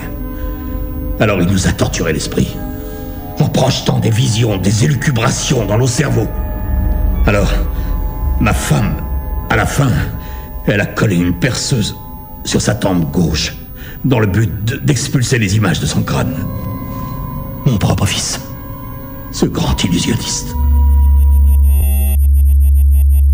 Méga combi, l'émission qui vous laisse. Méga l'émission qui vous laissera pas tranquille. Mé- Méga, méga, mé- mé- méga combi, l'émission qui vous laissera pas tran- tran- tran- tranquille. Vous avez entendu Non. Non. Vous, avez, vous avez pas entendu les voix Non. Mais quelle voix Celle qui disait Ça va pas, ça va pas, casse-toi ou ils vont te tuer Ouh là là, combi, ça va pas du tout, là, reprends-toi. T'as des alus J'ai- même pas bouffé de, de champi. Oui, mais c'est ce qui nous file, c'est bien plus fort. Alors, on t'a dit qu'il fallait recracher les pilules. J'y arrive pas, j'y arrive pas, ils m'ont forcé. Putain, mais c'est un cauchemar, je suis en train de devenir fou. On va tous devenir fous si on reste ici. Pire, on va devenir normal, banal, vide. On va paraître en noir et blanc et tout le monde va nous entendre en mono. Faut qu'on trouve une solution pour se barrer d'ici. Marseille Quoi, Marseille? Marseille, on pourrait s'évader pour aller à, à- à Marseille, se balader sur le vieux, vieux- vieux port, taper une pétanque dans les calanques, crier, crier à l'OM, à l'OM au vélodrome, faire des magouilles avec Guérini. J'ai faim, j'ai faim, je veux Ah, oh manger là une on est en train de perdre combi, là. Faut vraiment qu'on trouve une solution pour sortir de cet isolement de merde. C'est un port de fondation grecque sous le nom de Massalia, donc euh, c'est un des plus vieux ports d'Europe. Euh, voilà, et puis bon, c'est c'est connu pour, euh, pour être le plus grand port de France. Combi, rediffusion. Je suis pas retourné à Marseille depuis à peu près 93. Ça a changé depuis? Pas particulièrement, non, le métro est toujours le même, le vieux port aussi. Qu'est-ce que vous étiez venu faire en 93 En tant que touriste en famille. Parce que j'avais été à Nice euh, et puis j'étais repassé par Marseille. Parce que je prenais souvent le TER, surtout de la Côte d'Azur. Alors ça me permettait de voir toutes les villes du bord.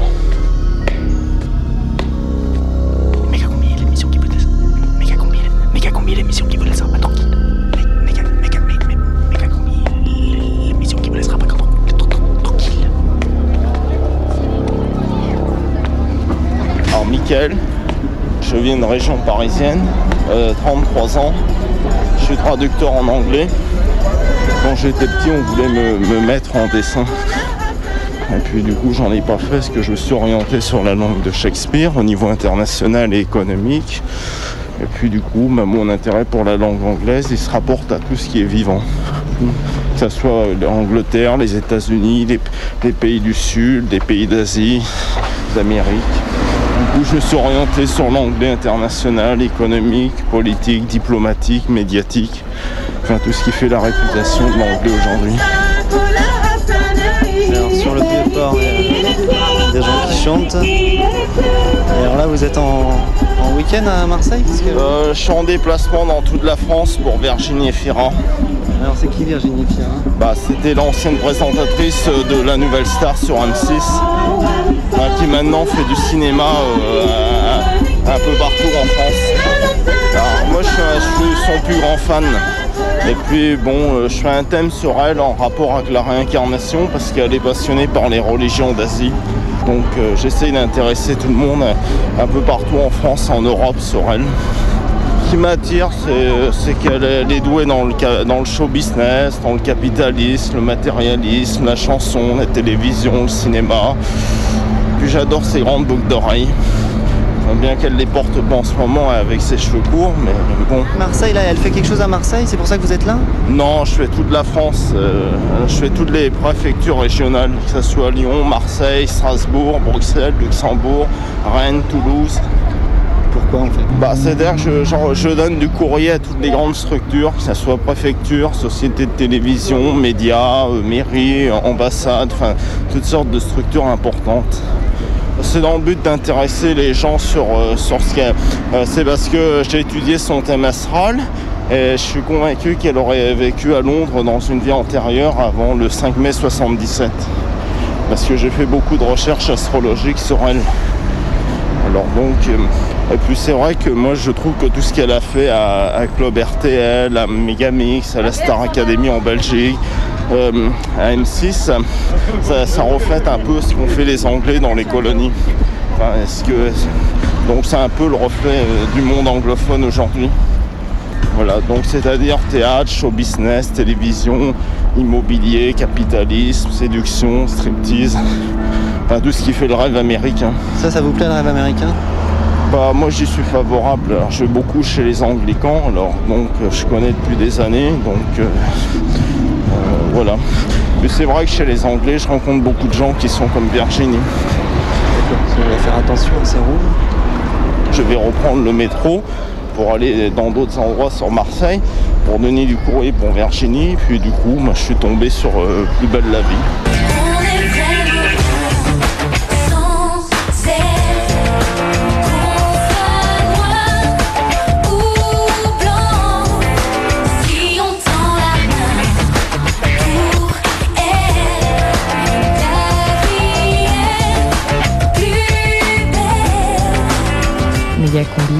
Interview.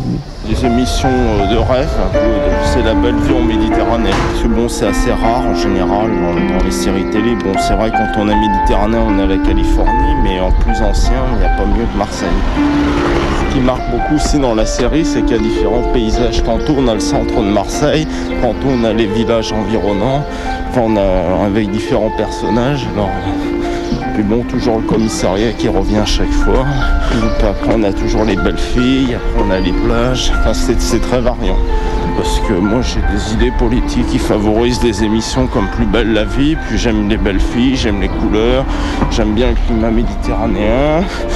Et puis bon, je suis favorable aux émissions de, euh, ce genre. En plus, ça me divertit beaucoup le mental le soir. Parce que comme je m'instruis beaucoup, c'est vrai que ça met toujours un peu de fraîcheur. C'est comme le chewing-gum Hollywood.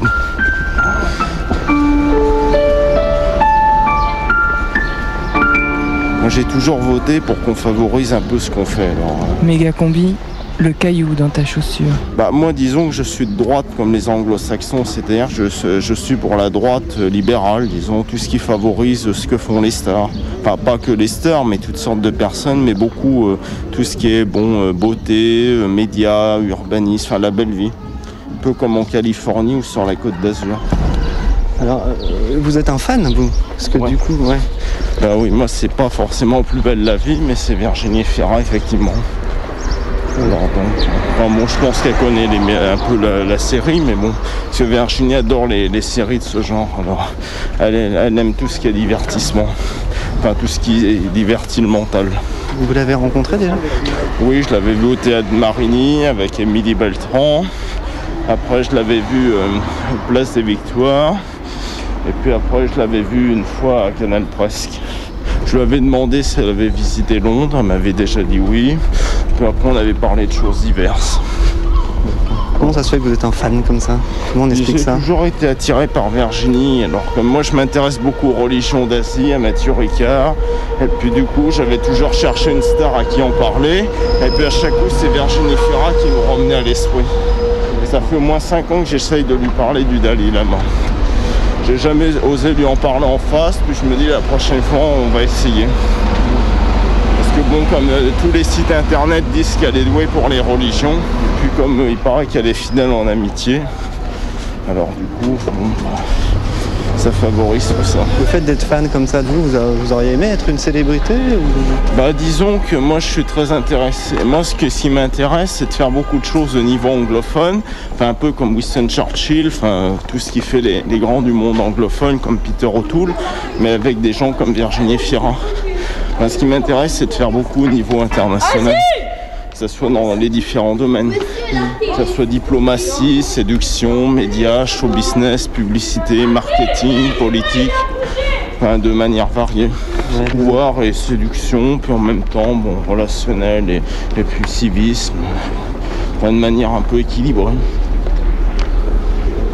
Comme, euh, comme je suis convaincu que Virginie elle peut, elle peut faire quelque chose d'extraordinaire au niveau anglophone, j'ai toujours été convaincu qu'à Londres, à New York, à Sydney, à Hong Kong, dans tout ce qui est anglophone, elle ferait quelque chose de merveilleux, mieux théâtre Marigny. Je pense que c'est l'État New York pour Sydney ferait encore mieux. Elle serait encore plus riche, encore plus connue.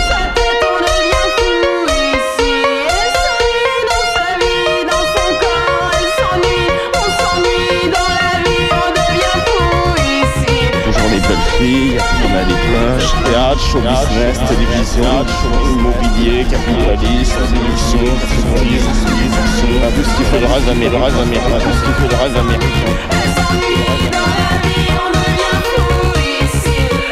m'intéresse, c'est de faire beaucoup de choses au niveau anglophone, Enfin, un peu comme Winston Churchill, enfin, tout ce qui fait les, les grands du monde anglophone, comme Peter O'Toole, mais avec des gens comme Virginie Fira. J'ai convaincu qu'elle aurait vécu à Londres dans une vie antérieure avant le 5 mai 77. Ça reflète un peu, les Anglais, les Anglais dans les colonies, les Anglais dans les colonies.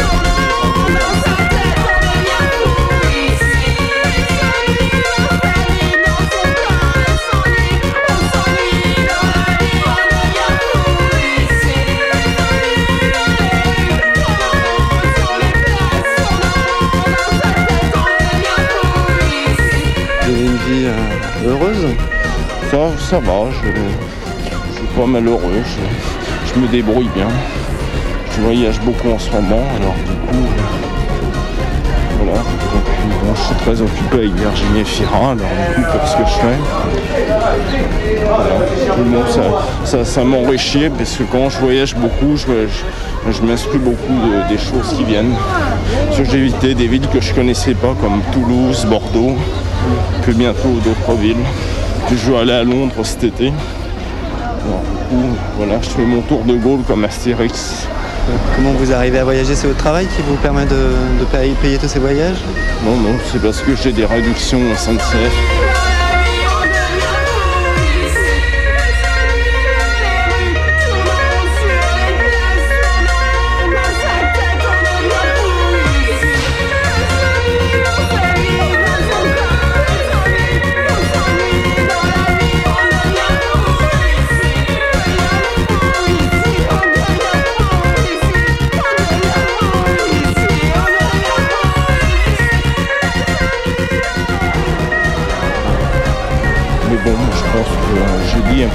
Que j'avais à dire.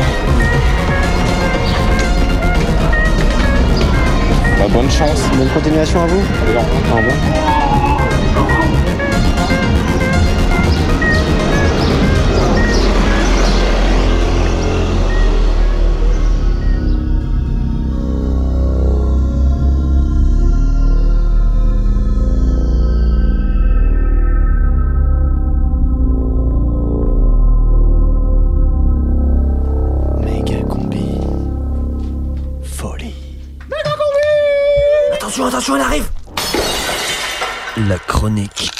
casse. Méga combi, rediffusion. Ne sommes-nous pas tous le fou de l'autre? Quelle est la norme qui définit celui qui est normal et celui qui est anormal? Le fou est désigné comme tel car trop dérangeant au regard de la norme. Mais qui décide Qui désigne Qui enferme Qui libère? Tous ces codes d'enfermement et classification de désignation évoluent avec le changement des sociétés et d'institutions. Comme il a fallu attendre 1992 pour que l'OMS, l'Organisation mondiale de la santé, déclare ne plus considérer l'homosexualité comme une maladie mentale. Et nous interrompons notre programme pour un flash spécial cet après-midi. Un schizophrène qui s'était échappé de l'hôpital psychiatrique où il avait été interné d'office a tué Nicolas Bruni. Le schizophrène l'ayant confondu avec un chien enragé lui aurait planté deux coups de couteau. Schizo versus Nico, 1-0. Identifié versus identité, 1-0. Et oui, puisqu'à la place de schizophrène, on aurait pu dire aussi immigré, clandestin, marginal, SDF sans papier, étranger. Bientôt, nous serons tous désignés par, notre diagnostic, pardon, qu'il soit médical ou sociétal. Et si on revenait à Nico Mais qui était Nico? Ne pourrait-il pas lui aussi être un malade mental? Considérons deux éléments. Tout d'abord, la classification des maladies mentales. J'en ai une petite liste avec moi. Maladie mentale. Troubles psychotiques, troubles délirants, troubles de l'humeur, troubles dépressifs, troubles bipolaires, troubles anxieux, troubles dissociatifs, troubles d'identité sexuelle, troubles du sommeil, troubles de la personnalité. Et deuxième élément, la consommation d'antidépresseurs en France est la plus élevée au monde. Et oui, plus de 5 millions de Français consomment des antidépresseurs et psychotropes. Donc, la probabilité que Nico fasse partie de ces 5 millions de consommateurs est recevable, ce qui fait de lui aussi un malade mental. Donc, supposons que vous n'êtes pas d'accord avec cette hypothèse, donc elle n'est pas recevable. Je vous demande de considérer le fait alors que 25% de l'eau du robinet contient des résidus de médicaments, selon une enquête de la Direction générale de la santé. Et qu'il se trouve que dans les molécules les plus fréquemment trouvées, il y a le carbamazépine, antiépileptique, et l'oxazépane, anti-anxiolytique. Alors, ne sommes-nous donc pas tous en train de nous soigner inconsciemment à l'insu de notre plein de nos maladies mentales Comme cette démonstration vient de l'établir, nous nous soignons tous, nous sommes donc tous fous. Et comme l'ensemble fait la norme, et que la norme c'est la folie, la folie est donc la norme. Si vous jamais vous trouvez cette théorie un peu tirée par les cheveux, soit vous pouvez la réécouter sur le site de la Mécocombi, soit vous pouvez vous ruiner en achetant de l'eau en bouteille.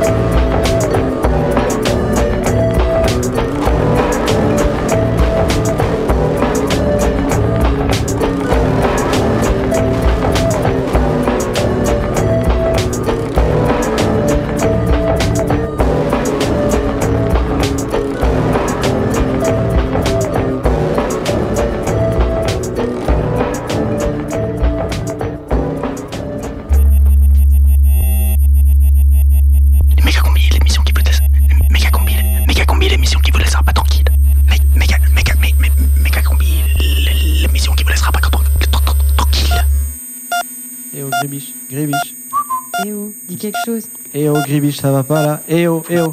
Elle a le regard dans le vide là. Ouh là là, qu'est-ce qui se Eh passe oh. Faut nous parler là. Grébiche. Et faut pas te laisser aller. Vous auriez pas une clope? Non. On nous a tout pris, Gribrich. Rappelle-toi, on est enfermé dans ce HP depuis je sais pas combien de temps. Donnez-moi du feu.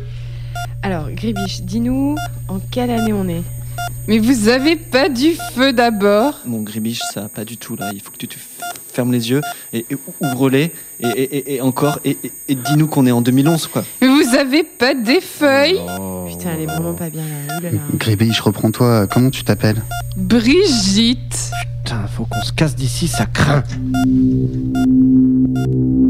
La société, elle a peur, elle a peur de la fo- elle a peur de la folie, pourtant c'est elle qui l'engendre, celle qui l'engendre, celle qui l'engendre, celle qui l'engendre, celle qui l'engendre. Et euh, on m'a passé devant un psychiatre qui m'a décrit comme folle, m'a décrit comme folle, qui m'a décrit comme folle. La pratique du déni en situation traumatisante, traumatisante, situation traumatisante, situation traumatisante. En fait, je pense que c'est une bavure, je pense que c'est une bavure, parce que bon, euh, une erreur, on peut la reconnaître, on peut la reconnaître. L'administration, elle reconnaît pas ses erreurs, elle reconnaît pas ses erreurs, elle reconnaît pas ses erreurs, reconnaît pas ses erreurs. Et je n'aboutis pas ni au pénal, euh, ni, euh, ni, euh, ni à un champ disciplinaire, un champ disciplinaire, dans la mesure où ce sont des, des fonctionnaires de police qui sont protégés, la société, elle a peur, elle a peur de la fo- Elle a peur de la folie, pourtant c'est elle qui l'engendre, c'est elle qui l'engendre, c'est elle qui l'engendre, c'est elle qui l'engendre.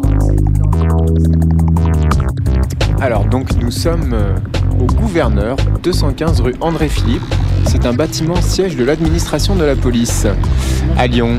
Donc devant moi j'ai euh, une dame euh, qui s'appelle Brigitte et qui a posé un, un petit bureau en fait devant l'entrée de, de ce gouverneur, alors de ce grand bâtiment. Alors euh, bonjour Brigitte. Est-ce que vous pourriez nous, nous raconter votre histoire personnelle et la raison pour laquelle vous êtes ici aujourd'hui? Alors l'histoire, elle remonte au 5 mai 2008. Euh, J'étais à l'époque donc fonctionnaire de police. Je travaillais aux rémunérations, aux fiches de paye des fonctionnaires de police. Euh, je reprenais le travail après un- une longue maladie qui était due à un handicap dont on a mis longtemps à savoir ce que c'était, à savoir donc euh, une hernie discale cervicale. Et euh, je me suis endormie à mon poste suite donc à la prise de médicaments antalgiques. Il faut savoir que ce jour-là, je portais donc une minerve et des bas de contention. Ma chef de service de l'époque, Madame Jean-Pierre, Jacqueline, a fait passer donc euh, mon endormissement pour une tentative de suicide. Et à partir du 6 mai 2008, j'ai perdu donc euh, mon travail. On m'a interdit de travailler tout le mois de mai. On m'a fait un abandon de poste au mois de juin. Et euh, on m'a passé devant un psychiatre qui m'a décrit comme folle.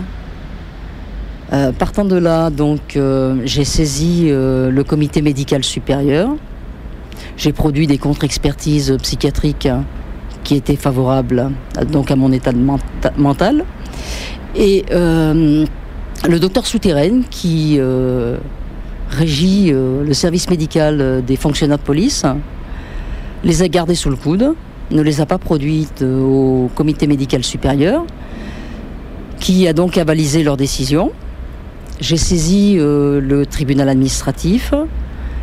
Et malgré tout ça, euh, trois contre-expertises qui étaient favorables, euh, des certificats médicaux de médecins traitants qui m'avaient suivi depuis euh, 2006, euh, le tribunal administratif considère que les expertises de l'administration sont plus valables que les miennes. J'ai quand même gagné un procès sur la mise en congé longue durée qui m'a fait épuiser mes droits statutaires. Et j'ai donc aujourd'hui la possibilité de saisir le comité médical supérieur avec euh, euh, de nouveaux certificats, de nouvelles expertises, ce que, j'ai fait. Euh, à ce stade de, mon affaire, j'ai saisi quand même le, Conseil national de l'ordre des médecins, le Conseil départemental de l'ordre des médecins, et tout ça est malheureusement couvert par la préfecture. Et je n'aboutis pas ni au pénal, euh, ni, euh, ni à la chambre disciplinaire, dans la mesure où ce sont des, fonctionnaires de police qui sont protégés. Voilà. Et je me positionne donc tous les jours euh, devant mon ancien lieu de travail. J'ai posé donc au 30 mars 2010 un bureau que j'ai appelé ironiquement le ministère de l'Extérieur et de l'inégalité des chances. Ministère de l'inégalité des chances parce que j'avais saisi le préfet de l'égalité des chances et qu'il n'a pas donné suite à ma, à ma requête. Et je tiens bon. C'est une façon de montrer qu'on peut vivre droit et digne et qu'on peut euh, tenir la dragée haute à une administration qui euh, cherche à vous démolir.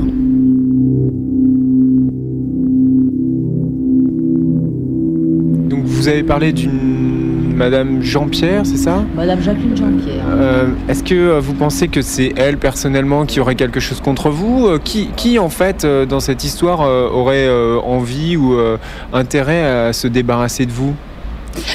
Euh, ben, je sais pas. En fait, je pense que c'est une bavure. J'étais enfermée dans un, un congé maladie qui était entre guillemets psychiatrique puisque les médecins trouvaient pas ce que j'avais. Donc me le mettaient sur le compte de la dépression.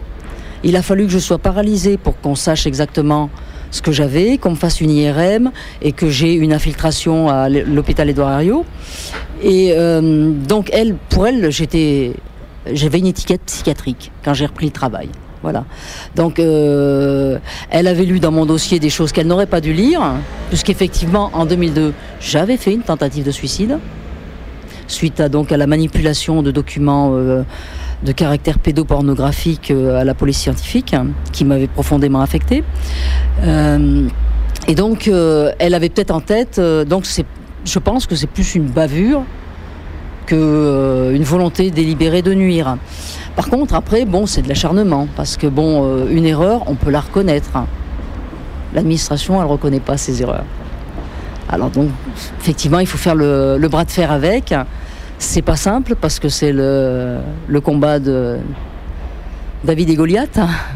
Et euh, c'est long, c'est dur, c'est douloureux, mais en même temps, euh, on apprend plein de choses, quoi. Les gens sont, euh, oui, il y, a, un fort préjugé par rapport au psychiatrique. Revenir dans un service avec une étiquette psychiatrique, j'ai pu le constater, c'est mal perçu. C'est très très mal perçu. La société, elle a peur, elle a peur de la, elle a peur de la folie. Pourtant, c'est elle qui l'engendre quelque part. Il y, a, pas mal de personnes qui entre guillemets pètent les plombs parce que justement euh, leur situation, ils n'en voient pas, voient pas la fin. Et euh, il faut être très très très très fort pour, pour tenir mentalement parce que c'est très très très facile de déstabiliser quelqu'un et de, de le faire tomber.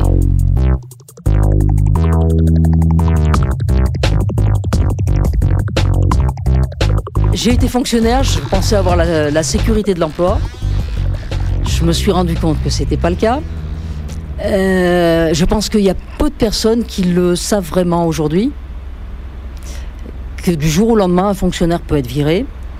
C'est important de le faire savoir aussi. Euh, et se retrouver en, situation très précaire, du fait de la maladie, du fait du handicap. Et ce qu'il y a de, de révoltant dans, ce système-là, c'est que pour me remplacer, actuellement, ils ont embauché des vacataires à qui ils font croire qu'au bout du compte, ils auront le poste de fonctionnaire. Donc, euh, il y a beaucoup de choses à repenser, euh, même au ministère euh, donc, de l'Intérieur. Alors là, donc je vous ai vu hier, euh, je, vous vois aujourd'hui, vos, anciens collègues euh, passent devant vous, euh, vous leur faites un, grand sourire chaleureux, vous les appelez par leur prénom, et puis donc on voit des gens qui, passent rapidement, qui vous regardent avec une espèce de petite gêne. Et bien justement, ce que le médecin psychiatre me reprochait, bon, il a utilisé le mot la pratique du déni en situation traumatisante. Euh, pratique du déni so- de- en situation traumatisante, c'est effectivement ce que, ce que vivent actuellement donc euh, mes collègues. Ils connaissent la situation, ils savent exactement ce qui peut leur arriver, ils en ont peur. Euh, chacun vit euh, sa petite vie tranquille, euh, son petit, euh, euh, sa petite sécurité, et euh, il y a des choses qu'on ne veut pas voir. Et c'est tellement plus facile de dire, mais c'est encore l'autre folle qui est devant la porte, euh, pour certains. Pour d'autres, dire, bon, bah courage, en espérant quand même que ma situation trouve euh, une issue favorable. Ils sont à la fois, mes collègues, euh, émus, je pense aussi quand même, Euh, mais en même temps, ils peuvent pas avoir de la compassion totalement et franche, parce qu'ils veulent pas subir le, revers de la médaille, et ils veulent pas voir leur petite carrière brisée aussi. Ils sont pris entre le marteau et l'enclume. C'est-à-dire qu'ils disent bonjour, effectivement, pour certains, d'autres regardent pas, mais d'autres sont coupables. Parce qu'il y a, ceux qui regardent de façon biaiseuse, ce sont ceux qui sont coupables. Parce qu'ils savent très bien ce qui s'est passé. Ils savent que ce jour-là, dans le bureau, euh, j'ai poussé une table. Ils savent très bien que ce jour-là, dans le bureau, je me suis coincé les cervicales lors du déménagement. Ils savent très bien que l'arrêt de travail, c'est une hernie discale cervicale. Et euh, ça leur pose un problème, cet arrêt psychiatrique. Voilà. Euh, alors par contre, j'ai vu aussi euh, des gens euh, qui s'arrêtent, qui discutent avec vous. Là, tout à l'heure, il y a... il y, a des, il y a des gens du Grand Lyon là qui sont passés, qui vous ont dit bonjour parce qu'en fait vous êtes devenu une espèce de personnage public maintenant parce que vous êtes souvent dehors, on vous, on vous connaît, on vous reconnaît et, euh, et vous échangez des, des- des sourires chaleureux. C'est-à-dire que j'adore le contact humain, donc euh, j'ai une facilité pour aller vers euh, les, les personnes. Et euh, j'ai fait trois mois de rue quand même. Alors, euh, 57 jours de grève de la faim par terre. J'ai pas pu tous les reconnaître, mais j'en ai vu quelques-uns au début qui se sont intéressés à ma situation. Et euh, des liens se sont créés avec euh, les habitants du quartier, notamment, euh, avec effectivement les travailleurs du quartier. Et j'échange toujours, toujours, toujours une parole euh, sympathique avec eux. Il y a toujours un échange, euh, un contact humain important, chaleureux.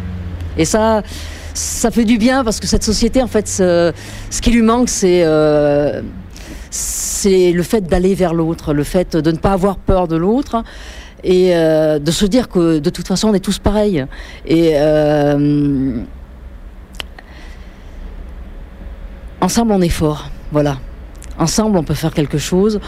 Ensemble, on peut, on peut reconstruire des valeurs humaines dans une société qui se dégrade, où les contacts humains se, se font de plus en plus euh, difficilement, où chacun se replie sur soi, chacun a peur. Et euh, c'est ça, moi, qui, qui me plaît aussi dans cette action. Voilà.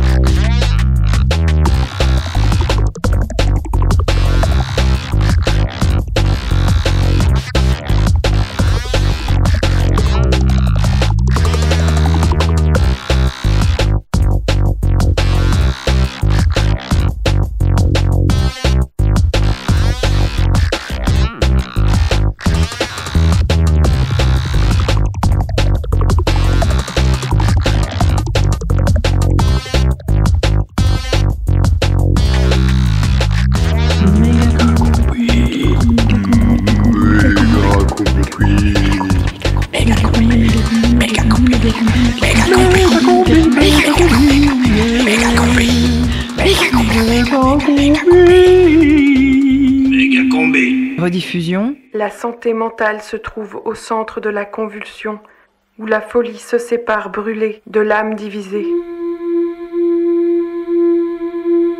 Ouverture de la trappe. Ouverture de la trappe. Lumière crue. Lumière crue. La télévision parle. La télévision parle. Des yeux partout. Des yeux partout. Les esprits de la Les esprits de la vue.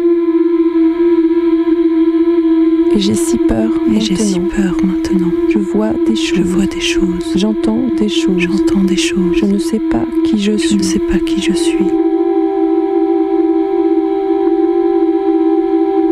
Langue pendante. Langue Pensée pendante. bloquée. Pensée bloquée. Le froissement lent de mon esprit. Le froissement lent de mon esprit. Où je commence. Où je commence. Où j'arrête. Où j'arrête. Comment je commence. Comment je commence. Puisque j'entends continuer. Puisque j'entends continuer.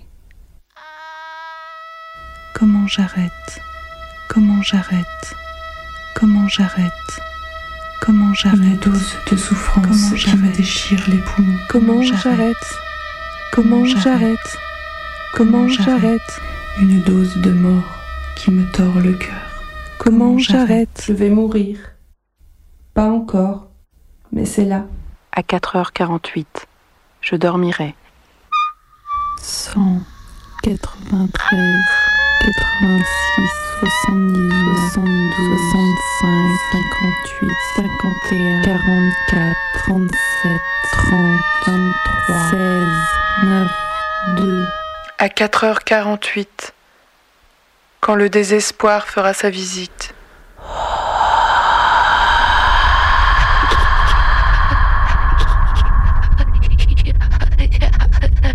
4h48, quand la santé mentale fera sa visite.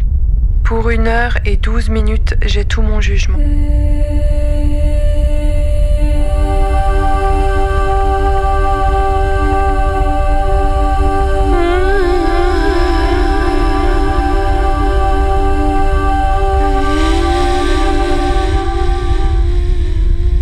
Jamais cela ne viendra. Ne laissez pas ça me tuer. Ça va me tuer et m'écraser et m'envoyer en enfer. Je vous supplie de me sauver de la folie qui me dévore. Je vous supplie de me sauver de la folie qui me dévore. Effleure, scintille, tord, brûle, scintille. Rien n'a jamais. J'aurais préféré pas. J'aurais préféré rien n'a jamais. J'aurais préféré que vous me laissiez seule. J'aurais préféré pas. J'aurais préféré pas. J'aurais préféré que vous me laissiez seule. Mais rien, rien n'a jamais. J'aurais préféré que vous me laissiez seule, que vous me laissiez seule.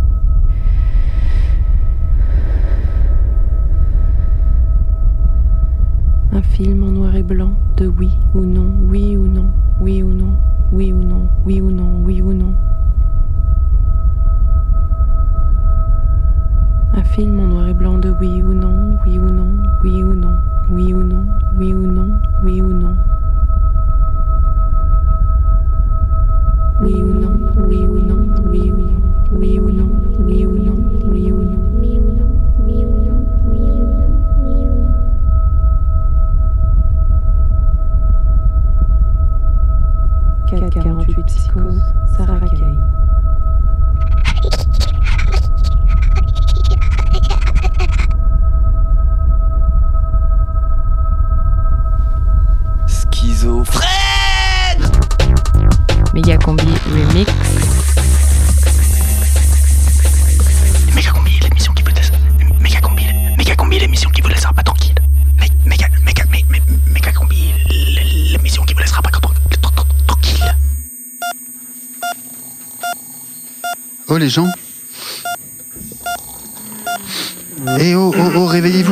réussi à déverrouiller la porte. Réveillez-vous. Putain, énorme Mais comment Ben, chut, chut, pas trop fort. euh, Faut pas que les matons infirmiers nous entendent quand même. Alors Bah déjà, on se met pieds nus. Ben, on a plus de choses, euh, les gars. Ah oui, c'est vrai. Bon, il faut faire attention pour pas qu'ils nous entendent. Et, et- et- et vous, vous avez entendu la, la voix là? Ah ouais, elle disait quoi celle-là? Il disait faut, faut pas qu'on nous entende. Euh, oui, oui, mais c'est moi qui disais ça. Allez, on y va, quoi. Ouais, regardez derrière la porte, doucement. Putain, c'est quoi cette machine garée dans le couloir? C'est l'ornithoptère. Le quoi? L'ornithoptère C'est la machine d'Ivan. La machine qui va partout? Mais tu sais la conduire toi, cette machine volante? Ça marche tout seul, il suffit de- d'y penser très fort, ok Ok. Ok. Bon, faut pas qu'on se loupe, hein. T'inquiète, on a la force avec nous. Ouais, je sens la puissance de mon inconscient qui se met à contrôler mon corps. Ouais, ouais, je, je sors mon laser anti-dépression. Et moi, ma volonté désangoissante. Ok, moi j'arrête d'être parano alors. Allez les amis, il faut penser très fort à conduire une machine volante avec nos têtes et ça va marcher avec nos pieds. On est prêt Non. Non, non, non, on n'est pas prêt là. J'ai peur, j'ai peur, j'ai- peur. Peut-être peut on va se se prendre une, une étoile dans la gueule et, Non, ça, ça va mal finir têtes, cette histoire. Non, non, non, mais on n'est pas prêt là, ça va pas du tout quoi. Moi j'ai jamais conduit une machine avec ma tête. Moi j'y crois pas. Concentrons-nous. Je suis sûr on va mourir d'ici. Vous êtes prêts On est prêt C'est parti. C'est parti. C'est parti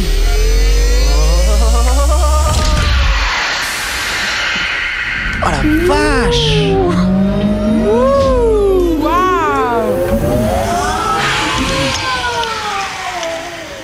Putain, ça a marché hein. Ouais, on vole Eh, regarde, une étoile filante. Eh, J'ai retrouvé mes clopes. et, et, et, et, et voilà, on. On. On est dans les studios. Buenas noches, gute Nacht, good night, bonne nuit méga combi. C'est la nuit. Méga combi, c'est la nuit. Les heures tournent et c'est fini. La prochaine méga combi, c'est lundi. Alors une poésie et au lit.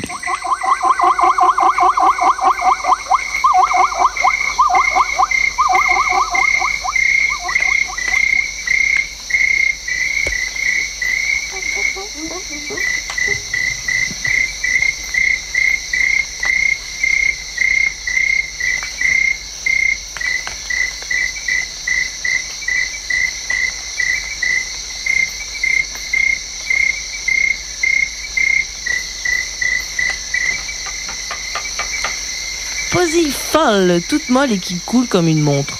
Sur le haut d'une crête se jette et décolle. Elle crie, crie, danse et cherche. Se réveillant sous un arbre, elle croque une pomme. Mais comme le chat était là, la poésie folle s'endort.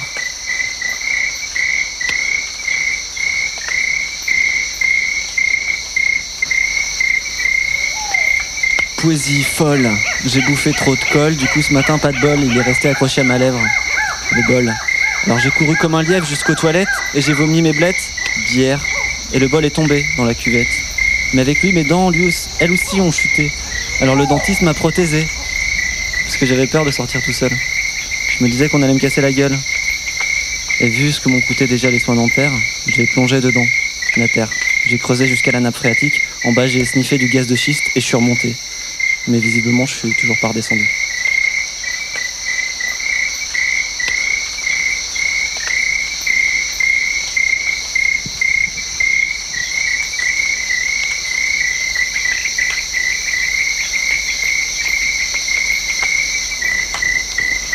Poésie de folie. Je suis folle, j'ai perdu la raison. Je suis folle, j'ai toujours raison. Je suis folle, j'ai mis un beau chapeau. Je suis folle, j'élève des chocolats chauds. Je suis folle, ma cervelle s'enfuit par mon oreille. Je suis folle, je me déguise en abeille. Je suis folle, je suis la vraie Brigitte Bardot. Je suis folle, j'ai peur des gens normaux. Je suis folle, je fais ce que je veux. Je suis folle, je coupe moi-même mes cheveux. Je suis folle, je défie les normes. Je crois que je suis libre, je dépasse les normes.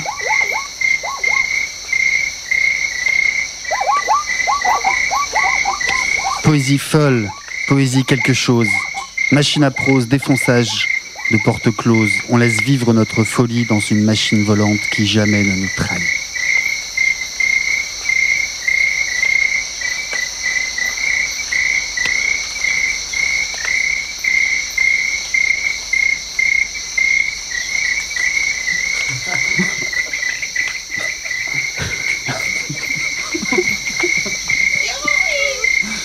Les dingues veulent acheter un HP pour externaliser les internés. Une propriété inaliénable, capitonnée et modulable, sans aucune pilule rose pour mater la névrose. Au pavillon de ces demeurés, c'est pas le vinatier.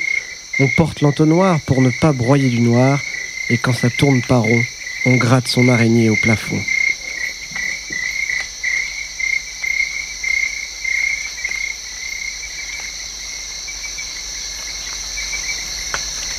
Dans un monde à genoux, fou, flou, un monde qui bafoue au garde à vous les azous et leurs froufrous, je deviens folle dans ce monde de malades, je deviens barge dans ce monde de timbrés, mais c'est moi qui hallucine avec ma tête de clou, c'est moi qui plane.